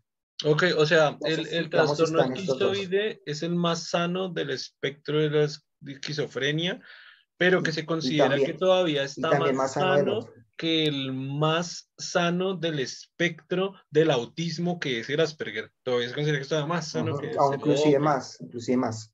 Digamos que hay algunos que lo clasifican por lo que comparte ciertas características entre uno y el otro. Básicamente, el, el, la persona, el esquizoide lo, es el solitario empernido, podría uno así lo define muchas veces, que es esta persona que prefiere estar solo, que realmente no necesita, no necesita y además no disfruta estar con, en, en un entorno social. ¿El, o sea, el, el Asperger o el esquizoide? El, el esquizoide. Ok por esta cuestión de aislamiento, algunos lo clasifican dentro del espectro autista y otros dentro del espectro okay. también del, del, del esqui, de la esquizofrenia, por lo mismo de que una de las características de la esquizofrenia es la, el aislamiento social. Ok. Digamos, pero, digamos, del Asperger también, ¿no? El Asperger, mm, sí, lo que la diferencia como tal es que en el Asperger eh, realmente no es porque no quiera, sino porque se le tiene dificultades como, como tal para no, lograrlo. Ok, y el esquizoide es que no quiere. No quiere, no, oh, es, que no, no es que no pueda, sino que no quiere, no lo disfruta. Interesante. No lo disfruta. Entonces, esta persona, para definirla, eh, digamos que esta persona vive una dualidad que viven todos, porque en todos, los, en todos se va a ver esto, porque esta necesidad de interactuar con el otro es, es, una característica humana. Todos los seres humanos requieren, necesitan interactuar con el otro, porque es una necesidad básica que nos ha permitido convivir, eh, estar en una sociedad, conformar una sociedad. y, y que obviamente nos, porque somos seres, somos animales sociales, pues esta característica, esta empresa en nuestro cerebro de necesitar estar con el otro, necesitar al otro, está, está ahí. Lo que pasa en este caso con, con él es que él vive una dualidad en el sentido de que lo necesita, pero al mismo tiempo no lo tolera. De alguna forma, esta persona quiere estar con el otro, pero, pero también necesita, eh, eh, digamos que cuando el otro está, interactúa mucho con el otro, se siente asfixiado y requiere aislarse, o sea, retirarse. Entonces él vive esta dualidad de cuando me acerco, está bien, pero cuando la otra persona, cuando me acerco demasiado, me siento asfixiado, entonces me tengo que retirar porque me asfixia al otro. Es como esa percepción. Por eso él busca el aislamiento. Por eso no disfruta las relaciones sociales porque cuando está con los otros, pues se siente, siente que su espacio vital está siendo invadido, entonces requiere retirarse del otro. Entonces él vive en esa dualidad de necesitar al otro y al mismo tiempo no querer que el otro lo hostigue demasiado. Entonces vive en esa dualidad. Este, y, en todo este espectro, pues está lo que le digo. Entonces tiene estas características de aislamiento social, de no disfrutar la, las, la interacción con el, con el otro, de, por ejemplo, no, no, no estar interesado en relaciones sexuales no porque no tenga el impulso sexual, sino porque interactuar con el otro lo, molesta. Obviamente cuando usted hace, tiene relaciones sexuales, tiene que interactuar muy íntimamente con el otro y, él no, y, y esta persona no lo soporta. Por lo tanto, no está interesado en eso. Pero es que está viendo desde el aspecto social. Si lo vemos netamente desde el aspecto sexual, por ejemplo, una prostituta, sería un aspecto netamente sexual. No, no, ¿Habría problema con un esquizoide? De hecho, de hecho para un esquizoide, el, la, la, digamos, la relación ideal es una, una pareja que no le exija demasiado, que, que, se, que digamos que con lo poco que le dé sea suficiente. Por, eso, entonces en términos de una prostituta sería perfecto. Sí, funcionaría perfecto. Ok. Y... Claro, pero lo que le digo es que, claro, eh, eh, eh, sería exacto pero igual, de todas maneras, sí puede ser que, que lo, digamos que eh, eh, sí puede ser perfecto, pero puede que no, digamos que no tiene ese interés tan de, del sexo como tal, así, digamos que perfectamente, si usted lo puede simplificar, con la masturbación sería suficiente, con la, sería perfecto para él, porque no tiene ni que, ni siquiera que molestarse en buscar a esa otra persona, a esa prostituta, no tiene ni que molestarse con eso, entonces podría ser más bien el otro perfecto. A domicilio, a domicilio, papi. Pero sí, de hecho, de hecho muchos esquizoides tienen esta, esta cuestión de, de tener sexo rápido, sexo rápido, buscar el sexo rápido, porque lo que buscan es, no, no quieren la interacción, sino solo quieren el, el acto sexual simplificado, sin esta interacción social, sin esta intimidad lo que no les gusta es la intimidad. Claro, claro. Y, y, bueno, en el caso, en el caso de la esquizofrenia, del esquizofrénico, ¿comparte todo esto? Porque, porque se supone que si en el espectro es la parte más sana, la parte menos sana, no, no comparte nada de esto, ¿no? Otra cosa es que ellos no tienen ni tienen ideas extrañas, no, no tienen, ellos, ellos no son paranoicos con los, otros, o sea, no, no tienen la idea de que el otro le va a hacer daño, ¿Pero ellos quiénes? ¿Ellos los esquizoides o los, los esquizofrénicos? Los esquizoides. Okay. No, no, todo lo que le estoy diciendo lo presentan los, los que son esquizofrénicos. Claro, por, eso, eh, por, eso, por eso le acabo de decir, si el esquizofrénico también presenta todas estas cosas del esquizoide. No, no. no eh, ah, no, sí lo presentan en la parte de aislamiento, pero su aislamiento no es por esta característica de, de que se sienten ahogados, sino es por, la, por las cuestiones paranoicas que tienen en su mente por estas ideas extrañas, estos delirios. Ok, y en cuanto al impulso sexual, ¿es también igual? En cuanto al impulso sexual, eh, mm, no sé en los esquizofrénicos cómo se expresa. creo que también pueden, pueden tener dificultad, obviamente, para, pues, empezando que con su comportamiento tan extraño puede ser muy difícil que logren realmente, en términos con una persona neurotípica, lograr eh, la intimidad. Pues sí, pero lo, lo, lo, hemos dicho en este podcast ya, o sea, estamos diciendo que un esquizofrénico puede estar muy controlado con medicinas y con todo y, y no necesariamente tiene que tener un comportamiento paranoico que, que esté aislando pues a la es gente. La idea con el, con el medicamento, que quite todas estas nociones paranoicas, que, Exactamente. que su mente tenga un... Entonces un esquizofrénico no necesariamente tiene que estar aislado de la gente, ni tiene que estar, y el impulso sexual sí puede, o sea, sí puede, por ejemplo, puede intimidar o le gusta intimidar. Igual si no sabe, diga que no sabe para de pronto no mal informar. No, no sé, no sé cómo sea porque esa parte sí no la conozco. o que sea, la parte de la intimidación no sabes, y la parte del impulso sexual tampoco la conoce muy bien.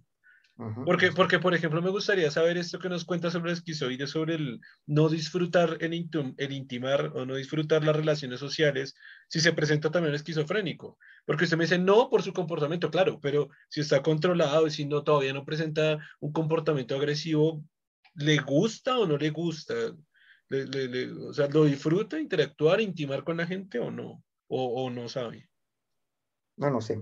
Igual lo que le digo, en el caso digamos que si se trata y, y, la persona se estabiliza, puede ser que sea en, términos de interacción social, puede que sea inclusive un poco menos solitario que el esquizoide, puede ser inclusive. Ok, pero nos Porque queda... Puede ser que lo controle, pero no sé, no sé la verdad cómo es en esta parte de, del aislamiento, del, de la interacción sexual, cómo sea nos, queda pendiente para, para el siguiente capítulo, pero esto sí lo vamos a anotar, ya que no, no, no, decir, porque si no, capítulo número 80, la esquizofrenia. ya, ya, bueno, vamos a dejar, eh, a investigar cositas sobre la esquizofrenia para, para saber en el, a ver si podemos en el siguiente capítulo o bueno, en los siguientes capítulos voy a anotarlo acá, es que si no lo anoto no lo dejo, pero lo anotamos acá. Ok, eh, nos estaba comentando, no, no sé si algo más, algo más del esquizoide. Ah, bueno, sí, ahorita tengo una pregunta y es decir, tenemos todo el espectro, ¿no? ¿Qué hay en la mitad? ¿O cuáles son los siguientes? ¿Cuáles son del esquizoide? Si me dice que es el más sano, ¿cuáles son todos los siguientes que hay antes del esquizofrénico? Luego del esquizoide sigue el, trastorno esquizotípico de la personalidad. Ahí viene el ah, esquizotípico, o sea que ya es típico, o sea que ya es más cercano a lo que es un comportamiento de esquizofrenia, ¿no? O sea, como ciertas características que tiene la esquizofrenia. Estas personas sí eh, tienen pensamientos más paranoicos con las personas, digamos, más de desconfianza, y tienen pensamientos más mágicos, en el sentido de que ellos piensan que mágicamente, que ellos tienen poderes o que pueden ver muchos tienen esta noción de que son psíquicos o que, o que leen, las, la, leen, la, leen la naturaleza. Son estas personas y tienden a ser más extraños. Ellos sí son más extraños en el sentido de, de cómo se comportan con esta, esta, estas nociones mágicas, porque pues están más cercanos a lo que es la esquizofrenia, a este pensamiento mágico y está eh, un poco alejamiento de la realidad, porque básicamente un esquizofrénico es esta persona que se aleja de la realidad. Claro. O sea, que su percepción de la realidad no es la correcta, porque eh, lo que le digo, pueden tener alucinaciones o entonces no pueden diferenciar lo que viene del exterior y lo que viene de su interior. Entonces, si usted no lo diferencia, pues no sabe qué es lo que realmente se está usted imaginando y qué es lo que realmente le están proporcionando sus sentidos.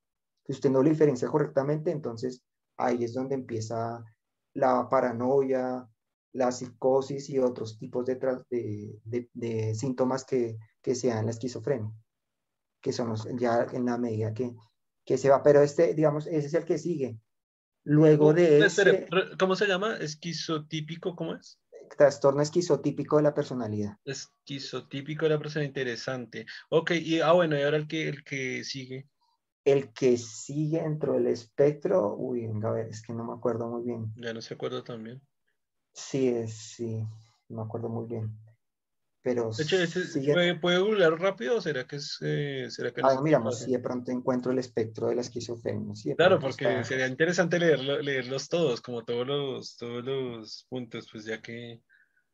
Ya que... igual si usted, usted como que está, se ha interesado más por algunos por algunos puntos del espectro que por el otro punto, pero bueno, en el otro capítulo vamos a verlo, vamos a tenerlo aquí para todos ustedes. y... A ver si lo logro ver. Ah,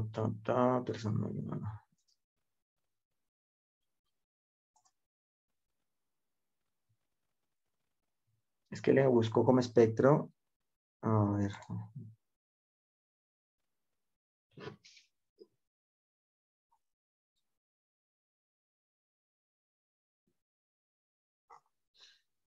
Pero no dice, no, no los catalogan por acá. Es que no, no me acuerdo si yo lo vi, vi como un. Como una gráfica o algo así.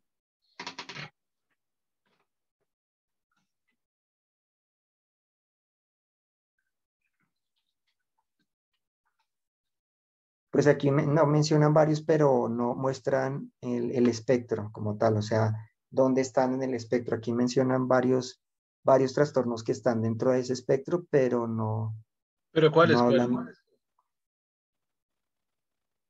Ah, bueno, por ejemplo, ahí está trastorno delirante, trastorno psicótico breve, trastorno esquizofren, esquizofrino, esquizofreniforme, trastorno esquizoafectivo, eh, catatonia, trastornos psicóticos inducidos por sustancias. Venga, a ver, es que no, lo que le digo pronto. Pero si no hay una así como que le pueda decir como en... Ah, pues venga, lo busco con... De pronto con una imagen, que una imagen puede ser que lo resuma mejor. Mm, puede ser, pero no, no creo. No, igual, igual esa información la podemos dejar porque si... Creo que me acuerdo, después de, de estos trastornos, me parece que sigue el trastorno esquizoafectivo. Luego creo que sigue el trastorno, el que le estaba leyendo, esquizofrenoide. Y así hasta llegar a las... y los trastornos ya psicóticos, pero, pero para decirle exactamente, sí sería bueno como mirar de pronto un gráfico donde los muestre, ¿no? En un, como en un en un espectro mostrando dónde están cada uno dentro de este espectro. Lo curioso es que dentro del pues espectro no vi el otro, el de el esquizo, esquizoide, no lo vi ahí dentro del espectro que hablaban ahí. Pues acá, acá encontré también una gráfica, no sé si será la misma que se está mirando, porque acá dice, bueno, eh, trastorno delirante, trastorno esquizofreniforme, trastorno psicótico breve, trastorno esquizoafectivo, trastorno psicótico inducido por, uf, aquí no alcanzo a leer, trastorno psicótico debido a, otra cosa, catatonía asociada a, están como, no, están como esos cuatro principales, como trastorno esquizotípico, trastorno delirante, trastorno esquizofreniforme, trastorno psicótico breve y trastorno esquizoafectivo, están esos cuatro. Yo creo que son como esos, ¿no? Sí. Pues lo quería ver dentro del espectro, o sea, mostrando los diferentes niveles como tal pero pues me, me tocaría buscarlo, sí. No, sí, lo, dejamos para el siguiente, pero bueno, creo que, o no sé, ya, o sea, antes de cerrar el podcast, ¿quiere contarnos algo más de lo que sabe? De lo que sé, eh, mm, pues digamos, eh, también se han hecho eh, teorías de por qué se genera, sobre todo este trastorno, por qué ese trastorno, porque a diferencia de lo de la esquizofrenia, este trastorno, lo que le digo, si está dentro del espectro más sano, eh, digamos, no se sabe, digamos, la cuestión ahí es si realmente se da como en el caso de la esquizofrenia por, por ciertos problemas en los neurotransmisores que, hacen que, la, el, el, funcionamiento cerebral sea un poco distinto o si es por crianza. Digamos que este, en este caso, como está tan alejado del espectro y como le digo que está, algunos lo incluyen dentro de uno, dentro del otro, pues no, sé, no es muy claro exactamente cuáles eh, las causas reales. Algunos, la, si lo metemos dentro del espectro de la esquizofrenia, pues entonces sería por problemas en sus neurotransmisores. Si lo metemos dentro del, dentro del autismo, podría ser más de tipo por crianza. Entonces, digamos, eso pues, digamos que no hay una, por estar como muy al límite dentro de lo que es muy neurotípico, eh, su definición parece que no es muy clara en ese sentido. Pero en la conversación que teníamos en el podcast que hicimos con Kitsia sobre, sobre qué hicimos este podcast, bueno, creo que sobre varias cosas, usted creo que también sacó, sacó a flote algo de, de lo que conocía en ese aspecto y me acuerdo que ella le confirmaba que sí era un desbalance de los neurotransmisores, por lo tanto sí estaría más del lado del espectro esquizofrénico. Sí. sería más de, más de nacimiento, pues. Porque es que algunos también lo, digamos, en lo que he visto parece que se asocia también a, a lo que llaman dentro de la teoría del apego, lo que sería como, como una, una explicación de lo que llaman el apego evitativo, porque es las personalidades, este tipo de personalidades que se dan con el, tras, con el, con el apego evitativo, se, se, eh, se, sé que se parecen mucho a, las personas con este trastorno. En uno que de lo que veía, por ejemplo, asociaban a ciertas, ciertos personajes de, de películas en este, digamos, metiéndolo dentro de este trastorno, que quién podía expresarlo. Aunque, digamos, los que han visto Harry Potter, eh, el, profesor, este profesor que protegió siempre a Harry, eh, que se llamaba, mm, ah, profesor que... Em, ¿Pero el mago o el grandote? el profesor este que siempre tenía como, era como huraño y que era, y que era deslíferen. ¿Cómo se llamaba? El profesor ah, Severus Snape. Algunos lo asocian con él, porque tenía este tipo de aislamiento con nosotros. ¿Con cuál? ¿Con cuál? Severus Snape. No, pero ¿con cuál lo asocian? ¿Con cuál? Con el trastorno es, eh, es, es, esquizoide de la personalidad. Inclusive el Doctor House ah. también lo asocian con él, porque tiene esta ah. cuestión de, de que no le gusta cómo interactuar con nosotros, de que quiere, prefiere estar como aislado, como esta cuestión, digamos que lo, como una especie de ejemplo de cómo sería, en, eh, cómo sería una persona con esta personalidad. Y algunos de que le digo, lo, lo, lo, hablan de que, de que podría ser más bien una cuestión de crianza en términos del trastorno de un apego evitativo. Entonces, pues digamos, pero eso le digo que la cuestión con, la definición es que no sé si es, si es solo de crianza o, si se requiere también la cuestión eh, neuronal, ese funcionamiento neuronal específico para que se manifieste, o sea, para que se dé este caso. También es más o menos, no es, no es, más o menos común, es del 1 al 3% de la población los que padecen este, este trastorno. Ah, interesante. ¿Y sabe la esquizofrenia no? La esquizofrenia, uy, creo que la esquizofrenia, venga a ver, creo que, no sé si es un poco mayor o es como igual. a ver si la encuentro aquí. Aquí dice algo. También es alto, pero creo que es un poco, no sé si es mayor o menor. O de pronto yo creo que es mayor. A ver si lo dice por acá.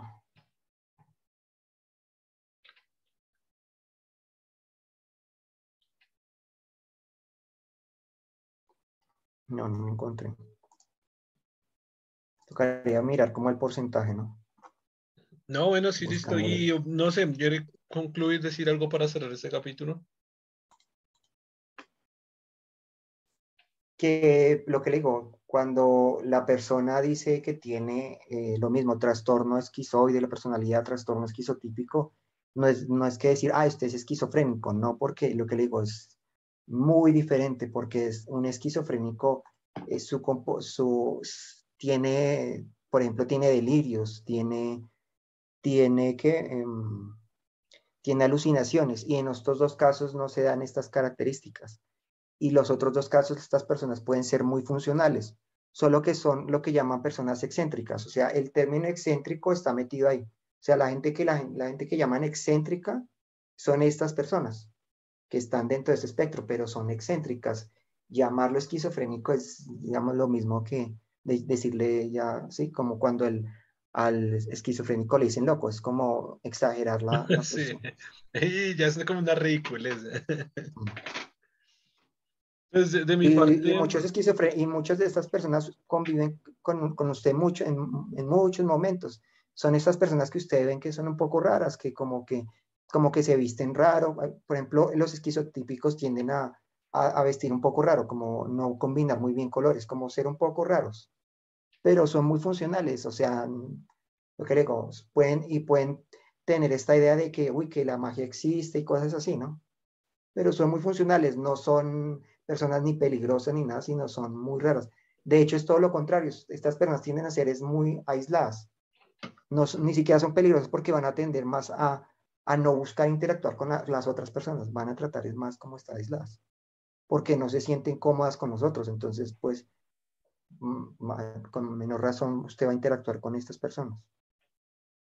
Entonces, digamos, eh, curiosamente, eh, y, y, lo mismo con los esquizofrénicos, los esquizofrénicos es más común que ellos se hagan daño a sí mismos que le hagan daño a otros, es porque tienden a aislarse demasiado. Entonces es muy raro que interactúen y que usted los vea. Ya en casos muy aislados, cuando la persona está en un estado de vulnerabilidad donde está expuesto en la calle, es donde realmente sí puede darse estos casos, pero son casos muy raros. Y lo que le digo, y con un tratamiento estas personas se vuelven muy funcionales. O sea, estas personas, o sea, el problema del esquizofrénico realmente, porque ya hay medicamentos que lo controlan bastante bien con los antipsicóticos, el problema es que ellos abandonan el tratamiento. Si ellos fueran más constantes, realmente serían bastante funcionales, bastante funcionales. Pero el problema es que tienden a abandonar sus medicamentos. Porque ahí está la cuestión, porque a veces el los antipsicóticos, si son en dosis muy altas, los no pueden funcionar muy bien, porque pues su cerebro va a estar un poco dopado como tal. Entonces, como puede ser que por esa misma razón es que ellos abandonan el, el medicamento, por lo que no pueden funcionar tan bien. Entonces, digamos, el problema con estas personas es encontrar como la dosis correcta, como la, el, el, tratamiento correcto que les permita ser funcionales y al mismo tiempo que se mantengan siempre medicados correctamente. Pero sí, digamos que es la cuestión con esto. Digamos que la idea es con esto es tratar de quitar estas nociones porque a los, lo que planteamos al comienzo, a los esquizofrénicos y a los que tienen TID, se les ha, eh, se les ha demonizado, se les ha... Y a los psicópatas. sí, y a los psicópatas igual. Aunque lo que le digo con psicopatía, lo que le digo hay grados, igual, hay grados. Y lo que le digo, muy, nosotros también, muchos han interactuado con psicópatas sin darse cuenta, porque no son estas personas que, que van a matar, no son estas personas que, pueden, que lo pueden estafar, son estos estafadores muchas veces, en, ciertas expresiones. En general, muchos son así, muchos son muy funcionales así. Son estas personas que aprovechan al otro. Porque se les no, pero, y, no necesariamente, que es lo que hemos hablado durante todo el podcast. Es gente que ni estafa, ni mata, ni asesina, ni hace nada. O sea, hay personas que son muy funcionales en sentido de que, sí, totalmente, curiosamente, eh, eh, ah, para el caso que no le conté, en el caso de este, de este médico, él se, sorprendió porque decía, yo nunca he robado, yo nunca he cometido un, crimen, yo tengo mi hogar, yo cuido a mis hijos y sin embargo soy psicópata. Entonces, eso implica, lo que él notó era que no era muy efectivo, o sea, que no lograba como conectarse con el otro, era muy, como que, eh, y eso fue lo que lo hizo de pronto sospechar de que, de que tenía, y además que porque la madre le dijo que tenía varios familiares que lo habían sido, que habían sido psicópatas, entonces le dijo que pues que se hiciera, un que se hiciera una resonancia para ver si de pronto también él lo era. Y resultó que lo era, pero en este caso él fue muy funcional. Lo que implica es que si un psicópata se, que, no tiene, que tiene un grado de psicopatía muy leve, se, está en un entorno muy sano, puede ser que no desarrolle ninguna de estas cuestiones, no sea ni mentiroso, no sea ni embaucador, no sea obviamente asesino está muy lejano, pero sí, no sea, no, no sea de alguna forma un criminal. Sí, sí que no, no, daña a la sociedad de ninguna manera. Sí, básicamente. Depende mucho, pero depende lo que le digo también el grado, porque si el grado es muy alto, pues ahí sí es muy difícil. Es que si el grado de, de psicopatía es muy alto, es muy difícil. No quiere decir que se vuelva un asesino, pero va a ser criminal, o sea, va, va a ser un estafador, va, a ser una persona que no, no logra funcionar socialmente, porque no logra, digamos que para estas personas es muy difícil apegarse a las normas sociales porque no logran empatizar con el otro, o sea, generar esta empatía que es importante para que yo de alguna forma no siempre busque lo que es mejor para mí, sino también busque lo que es mejor para los demás. Sin la empatía es bastante difícil. Sea, si yo no siento que yo le hago daño a usted, o sea, no lo logro sentir cuando le hago daño, es muy difícil que yo corrija mi comportamiento. O sea, si yo cuando golpeo a alguien y veo el dolor de la otra persona, no logro de alguna forma empatizar con ello, es muy difícil que corrija el comportamiento. y, por otras cuestiones de, de, que ellos tampoco su, eh, digamos que no le tienen tampoco miedo a las consecuencias, que es otra característica que los hace también complicado. Pero lo que le digo, depende del nivel, igual, igual que el otro. Si el nivel es muy, muy bajo, lo que le digo, pueden ser bastante funcionales y, y, no ser antisociales de ninguna forma. Y si es muy grave, es muy, es complicado el tratamiento, pues. Pero inclusive ya han encontrado, digamos, en estudios han, han, estado mirando cómo lograr volverlos más funcionales en los casos graves. Pero pues lo que le digo, no, hasta el momento no lo han encontrado. En, este caso, el, la, digamos que la psicopatía, la psicopatía la siguen estudiando porque todavía para los casos un poco más graves no han encontrado un tratamiento que funcione realmente. Porque como el tratamiento de la psicoterapia y otro se basa en la empatía, el interactuar con el otro y de que en esa interacción se corrija con estas personas que no tienen empatía o que su empatía está muy limitada, es muy difícil que ese correctivo se genere de esa manera. Entonces, digamos que en esos casos no han encontrado un tratamiento que funcione en los casos más graves. Todavía no lo han encontrado. Por eso es que siguen estudiándolo, estudiándolo a ver si logran encontrarlo. Y pues tocaría, la otra cuestión sería algo neurobiológico, o sea, algún, algo que alterara cómo funciona neurobiológicamente su cerebro. Pero pues hasta ese punto no han llegado, que sería realmente lo que podría funcionar, porque se requiere casi que modificar el funcionamiento cerebral. Y, ya, y eso sí es aún más complicado. O sea, con psicoterapia es difícil y entrar a modificar directamente el cerebro, pues más difícil para lograrlo. O sea, hacer que el cerebro funcione diferente a lo que funciona es muy difícil. Pero pues que, neurobiológicamente sí se han encontrado algunas zonas del cerebro disfuncionales y que están menos, menos pobladas a nivel neuronal, de, que ha sido una de las razones, una, porque son varias, de las cuales se presentan o de las cuales son comunes en los psicópatas. Y, y, al final, claro, que un psicópata termine siendo un criminal, digamos, con la definición de, de diccionario que sea un asesino, o que termine dañando gente o torturando gente, también tiene que ver con una serie de condiciones, lo que, lo que hablaba en parte también de condiciones en, de crianza, de su familia, afectivas, de su desarrollo personal, eh, de, sus propios valores y de su propia moral que ha desarrollado en su vida para que llegue pues a extremos tan fatalistas como llegar a atacar a la sociedad en forma de asesinato o de muerte. Digamos, cuando tratamos con el otro, nosotros aprendemos por, por aprendizaje en la infancia.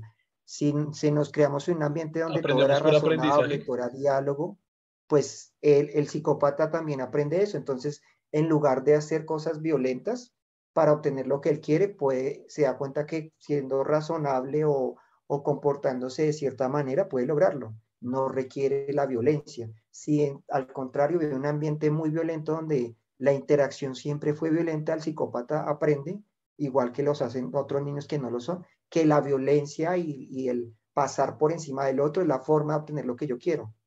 Entonces es un aprendizaje en el sentido de que, por eso le digo que el ambiente sano determina cómo va a ser el comportamiento futuro del psicópata en términos de qué tan eh, qué tan, si vamos a hablar en términos de violento o, antisocial va a ser. Si el ambiente que él ve se da cuenta que la forma de interactuar y conseguir las cosas es lo que le digo, de forma más razonable, pues va a utilizar esa estrategia. Pero entonces lo que le digo, e, eso puede funcionar, claro, pero el problema es lo que le digo, que en casos muy graves, eh, sí puede ser que obviamente no sea violento, ¿sí? Pero puede ser que, que sea manipulador de todas maneras, que sea una persona que siempre trata de tomar ventaja del otro, a pesar de que el ambiente no sea medianamente sano.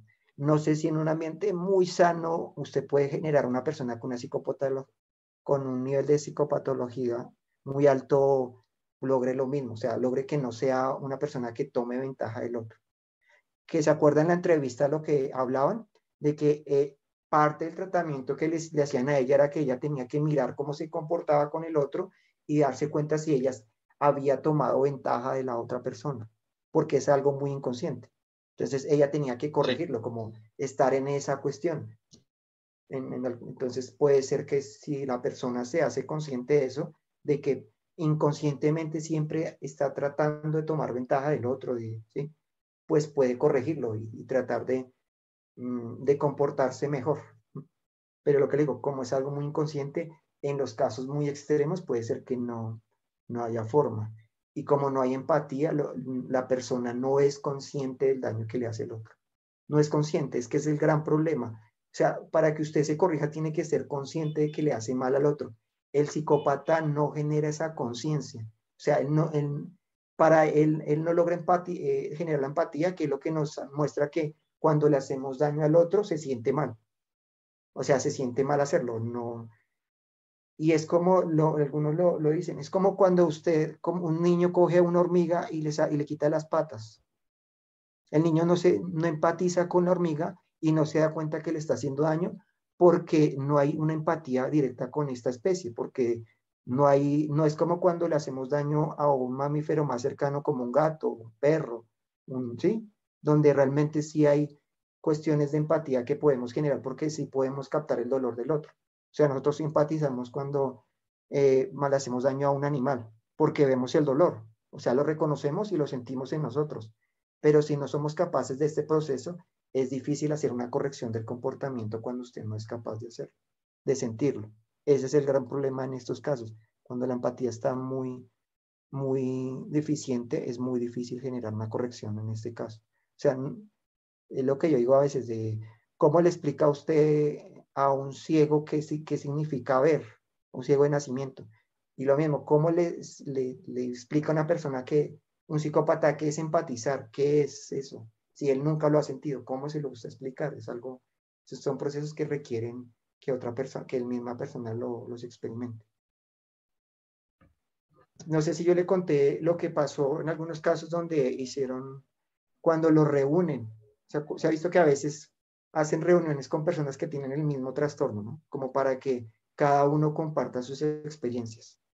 Pues Eso funcionaba peor no, fue otro video que le pasé. Ah, no, pero no, no, prosigo, prosigo.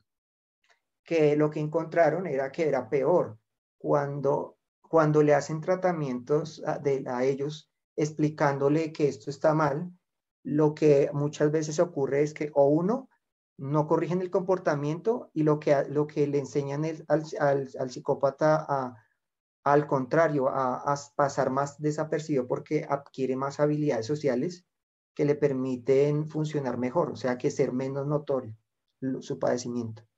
Entonces puede funcionar peor. Inclusive cuando lo reunían, lo que a veces pasaba en, los casos más graves es que ellos aprendían que el ser humano tenía más puntos débiles, entonces no era correctivo, estaban generando un aprendizaje negativo.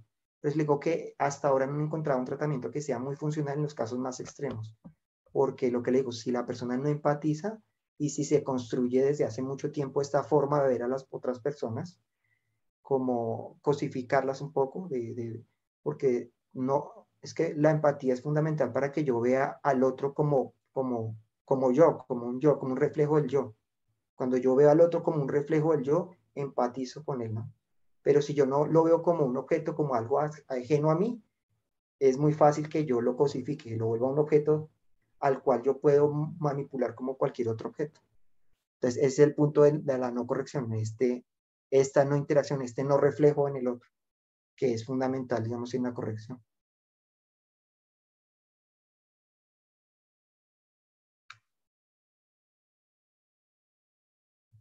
Y bueno, y no sé, ya digamos que ya redondearía y no.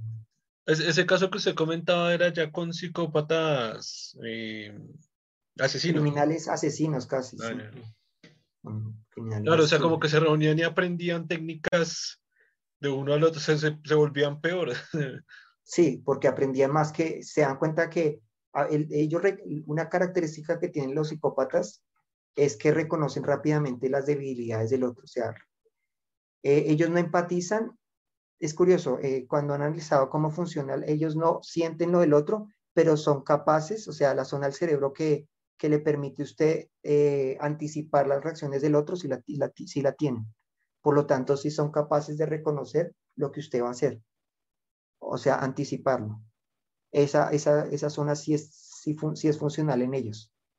No está funcional la, la zona que empatiza, que, que reacciona con, con, con una, un sentimiento similar a lo que, a lo que está viviendo el otro. pero si son capaces de mirar o anticipar el comportamiento del otro, de saber qué están sintiendo o pensando la otra persona. No sentirlo, pero sí saberlo. Eso les permite muchas veces reconocer las debilidades del otro y como las reconocen pueden utilizarlo para, para tomar ventaja, para hacer hacen lo que hace uno muchas veces, pero el problema es que como no empatizan, o sea, usted muchas veces, y usted lo ha visto, que usted sabe que siente el otro y muchas veces lo hace, que es la manipulación. Esa es propia y está en todos los seres humanos. Que yo, digamos, cuando estoy mintiendo, muchas veces, ah, yo sé qué va a sentir o qué va a pensar y hago algo para que la persona desvíe la... Eso es, esto es propio de nosotros, de los seres humanos. La diferencia es que nosotros después nos sentimos mal cuando le hacemos daño al otro y no lo, y no corregimos o nos damos cuenta que nos comportamos mal y o nos disculpamos o, ¿sí? o buscamos reparar a la otra persona. Ellos no sienten esta empatía, por lo tanto no van a hacer esta otra corrección.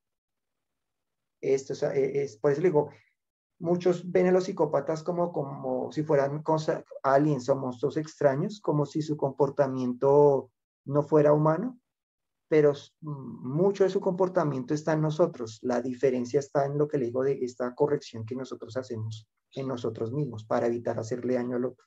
Y al, y al mismo tiempo como ese control que pueden ejercer sobre sí mismos para no hacer ciertas cosas.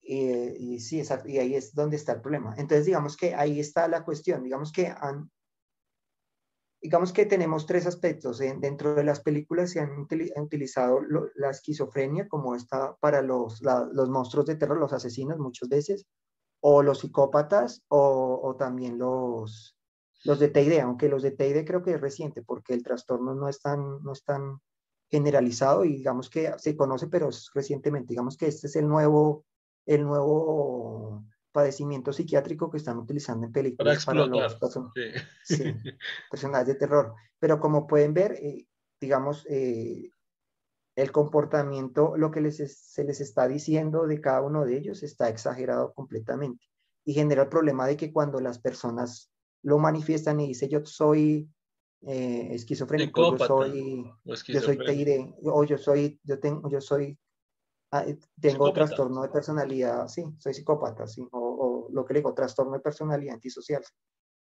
Eh, de una vez lo asocian con el extremo. con la película, claro.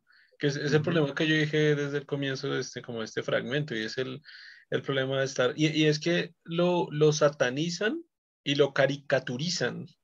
Entonces las dos cosas hacen, claro, un daño ya a la gente que, eso es como el típico cuenta chistes, y en algunas películas antiguas también, cuando decía, ah, él es homosexual.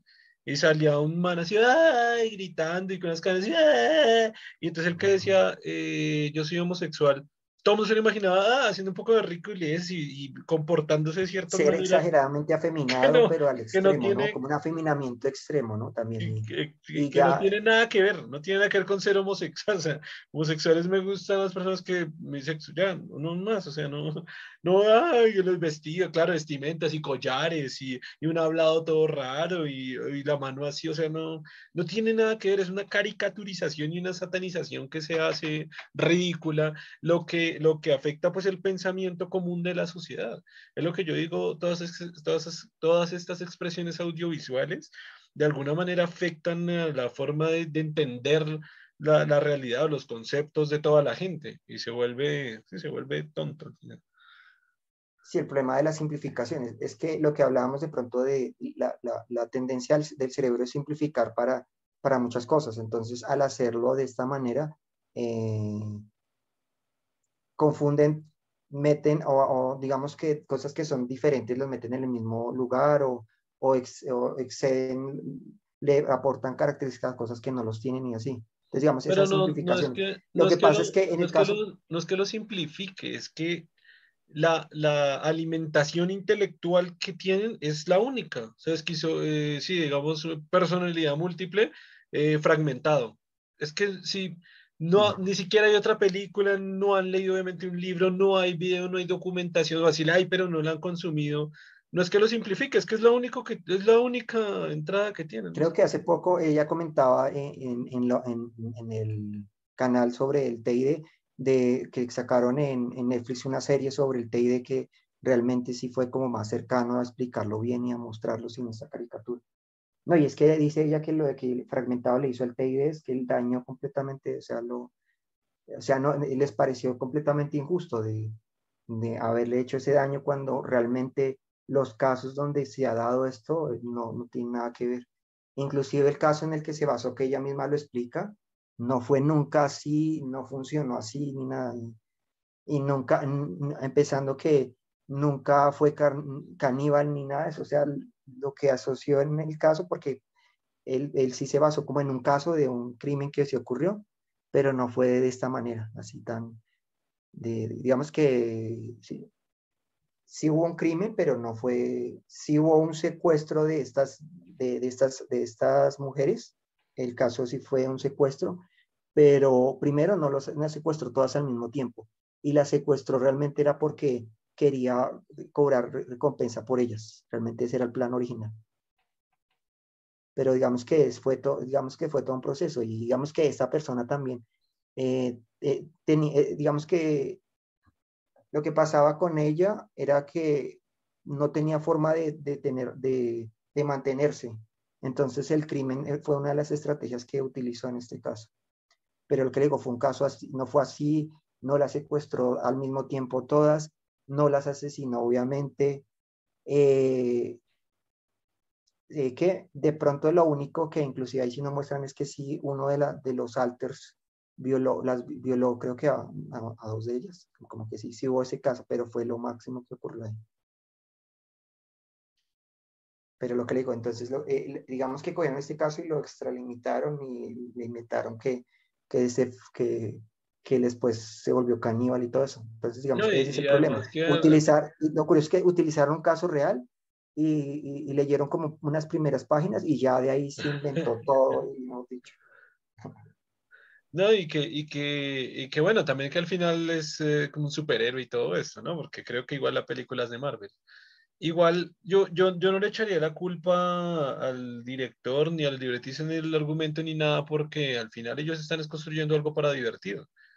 O sea, yo creo que ellos sí leyeron el caso bien y sí lo estudiaron bien y sacaron a propósito lo que querían sacar y eliminaron lo que querían eliminar. Porque es que, a ver, a ellos se les paga, ellos, es su trabajo, ellos ganan plata por hacer algo emocionante y algo grande y algo, o, sea, una obra de ficción, es que es su trabajo. Yo no los culparía, sino culparía a la falta de información de la gente. O sea, la gente, el, el, considerar que, que, ya sabe de algo por lo que consumió a través de una, una película o varias películas o el pensamiento social, que precisamente estábamos hablando eso antes del diccionario, ¿no? Como que no, que el pensamiento social de crimen es tal, tal, tal. El pensamiento social a veces está tan, tan putamente equivocado y tan falso que la gente no sabe ni, ni de qué habla, ni por qué lo habla, ni con qué fundamento lo habla, ni si hay un contexto histórico, social, político, filosófico, científico para hablarlo, sino habla por hablar y habla lo que recién espera lo que consume, lo que consume. Y, y, al final, y al final, pues es eso, es más como la, le echaría más la culpa a la gente. Eh, yo me incluyo en otros temas, porque según otros temas también digo, ah, si la, la película, sí, obviamente. Eh, la, la, culpa es de todos nosotros, de no, de no leer, de no investigar. Igual lo que siempre decimos, uno de los objetivos con este podcast precisamente es poner sobre la mesa este tipo de conversaciones. Aquí no estamos dando todo el compendio psicológico de algo, son una base de lo que sabemos, uh -huh. Germán y yo, de cosas para que ustedes expandan, para que ustedes reflexionen, para que ustedes lean más, concluyan algo, bueno, para que conozcan algo, o sea, se lleven a conclusión de ese capítulo por lo menos. Sea interesante obviamente que leyeran mucho más y todo esto, pero con que ya sepan un mínimo, que es el mínimo que nosotros sabemos, pues ya, ya es interesante y se plantan muchas dudas para proseguir un camino de investigación y pues una, así como una argumentación mucho mejor estructurada, una construcción de conocimientos, conceptos e ideas mucho más elaborada para el caso de, para, bueno, para todos estos casos que sirven para cualquier cosa. Al final, eso yo como lo dije antes, lo he repetido en tantos podcasts que es un, es un pensamiento social, individual que tenemos que viene de Hollywood que pues, hay que tenerle muchísimo cuidado. Uh -huh.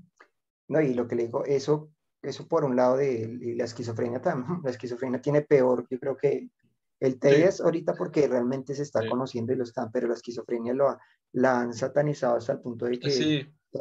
usted puede mirar todas las películas donde ah, el, uno de los personajes de terror era un psicópata, era un, un, era un esquizofrénico también.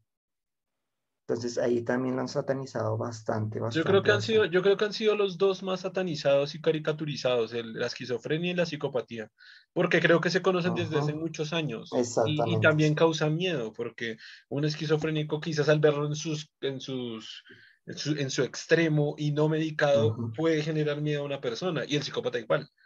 Sí, no hablo de medicado, pero sí por lo menos que llegue a un extremo que sea violento y con que cometa crímenes graves o asesinos, genera miedo. Y claro, lo que usted dice, o sea, las películas de terror llevan poniendo a psicópatas y, y es eso, ¿no? en, en, el cine entonces no existe la raya entre esquizofrenia y loco, sino que casi todo loco, entonces todo loco, todo es esquizofrénico, un loco tiene un montón de cualidades, un montón de cosas, y obviamente ya la caricaturización ya, ya vuela y ya tiene ultra fuerza y ya mata, mejor dicho, ya se vuelve una... y lo hieren y, y, lo, lo, inclusive lo, lo, acuchillan y él sigue ahí con, con el arma. Ah, sí, vuelve a aparecer y todo. Superhumano. sí, superhumano se vuelve. ya, ya, se, ya raya lo ridículo, güey. Sí, es que digamos, está la diferencia en uno y lo y, no, y la diferencia.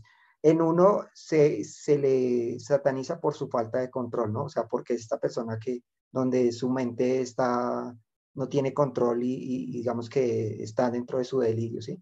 Y en el otro es porque es un calculador, ¿no? Que es el otro que es este miedo de esta persona que es calculadora y que planea y que lo hace con toda la, con toda la, el deseo de generar el mayor mal. Digamos que la satanización se da en estos dos sentidos, ¿no? viéndolo cada uno en esta perspectiva. Pero sí, claro. Y no, es muy, perjudicial, sobre todo lo que digo con en personas que realmente, o sea, por, por, lo menos, por ejemplo, con la esquizofrenia, generalmente sí hay un tratamiento y funciona bastante bien. Supongo que de pronto habrán casos donde la enfermedad es muy grave, pero creo que cuando se tratan son bastante funcionales, no logran, no, nunca tienen estos episodios de delirio ni nada de eso. Entonces, pues no hay ninguna razón para temer si la persona obviamente está tratada y todo, no hay ninguna razón.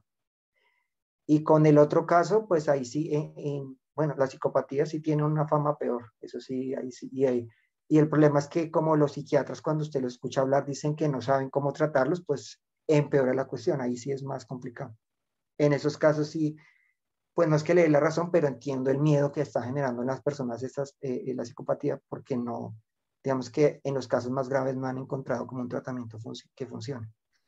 Sí, pero sigue, sigue siendo infundado, porque de nuevo, si yo, a cualquier persona haga el ejemplo, dígale a, algún amigo suyo que me conozca de, ay, no estoy razonable, psicópata, descubrieron eso. Uy, ¿en serio? ¿No, no le ha hecho nada? Siga viendo las escenas ridículas, porque sí puedo ser psicópata y no puedo haber hecho nada, ni, puedo morir sin hacer nada como la gran mayoría de psicópatas. Pero es que esa es la cuestión, o sea. Sí, igual que, sigue siendo un miedo infundado, sigue siendo un miedo infundado. No, y lo que le, le, decimos de la cantidad, si, la, si fuera, si hablamos del 1% de la población, entonces sería, si fuera así como lo, ellos lo creen, pues sería, pues tocaría estar cuidándose a cada momento. Usted podría conocer un un psicópata en cualquier momento y, claro, le, podría hacer daño y todo eso porque si, es tan alto si lo llevamos a números realistas, póngale cuidado, en un transmilenio, no sé si le caben 100, pero como 70, ahí podría haber un psicópata.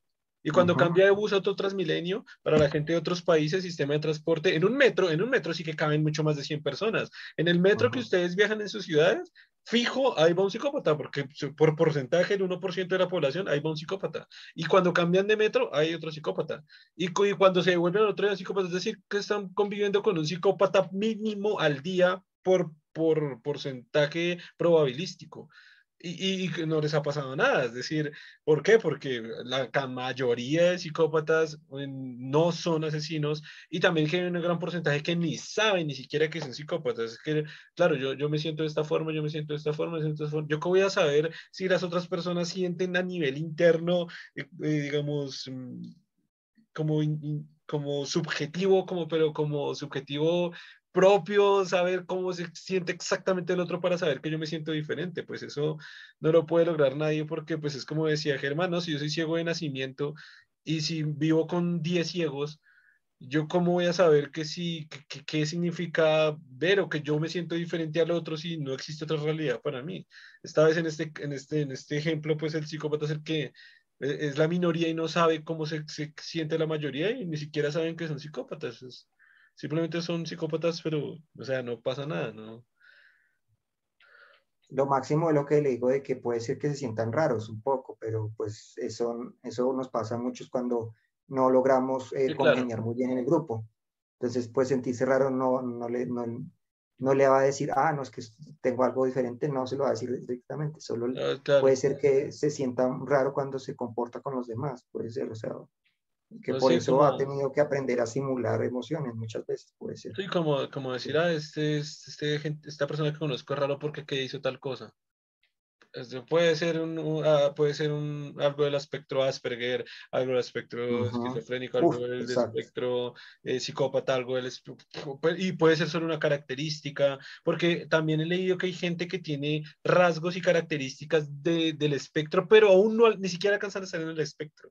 Entonces todavía pueden tener rasgos de personalidad que digo, esta persona rara que pudieran pertenecer a ese espectro, pero ni siquiera están. Es, es que es, la variabilidad es gigante y, o sea, conclusión, eliminémonos estos sesgos mentales, esos de confirmación que tenemos con todo por alimentarnos no sé si en algunos casos, obviamente, hay gente que tiene que estar trabajando 12 horas al día y tiene dos niños en la casa y tiene que llegar a cuidarlos, tiene que llegar a cocinar y por razón que sea, pero si tenemos una fuente de alimentación que normalmente son redes sociales y memes y Hollywood y películas, eh, pues, pues no tampoco, o sea, si, tenemos, si somos conscientes que tenemos una sola fuente de, alimentación de información en nuestro cerebro, pues tratar de no, de no denigrar, de no de no, ¿cómo se llama esto? Como no señalar, no señalar a las personas, ni pensar a esas personas son una sola cosa por una denominación que a veces ni, se entiende muy bien.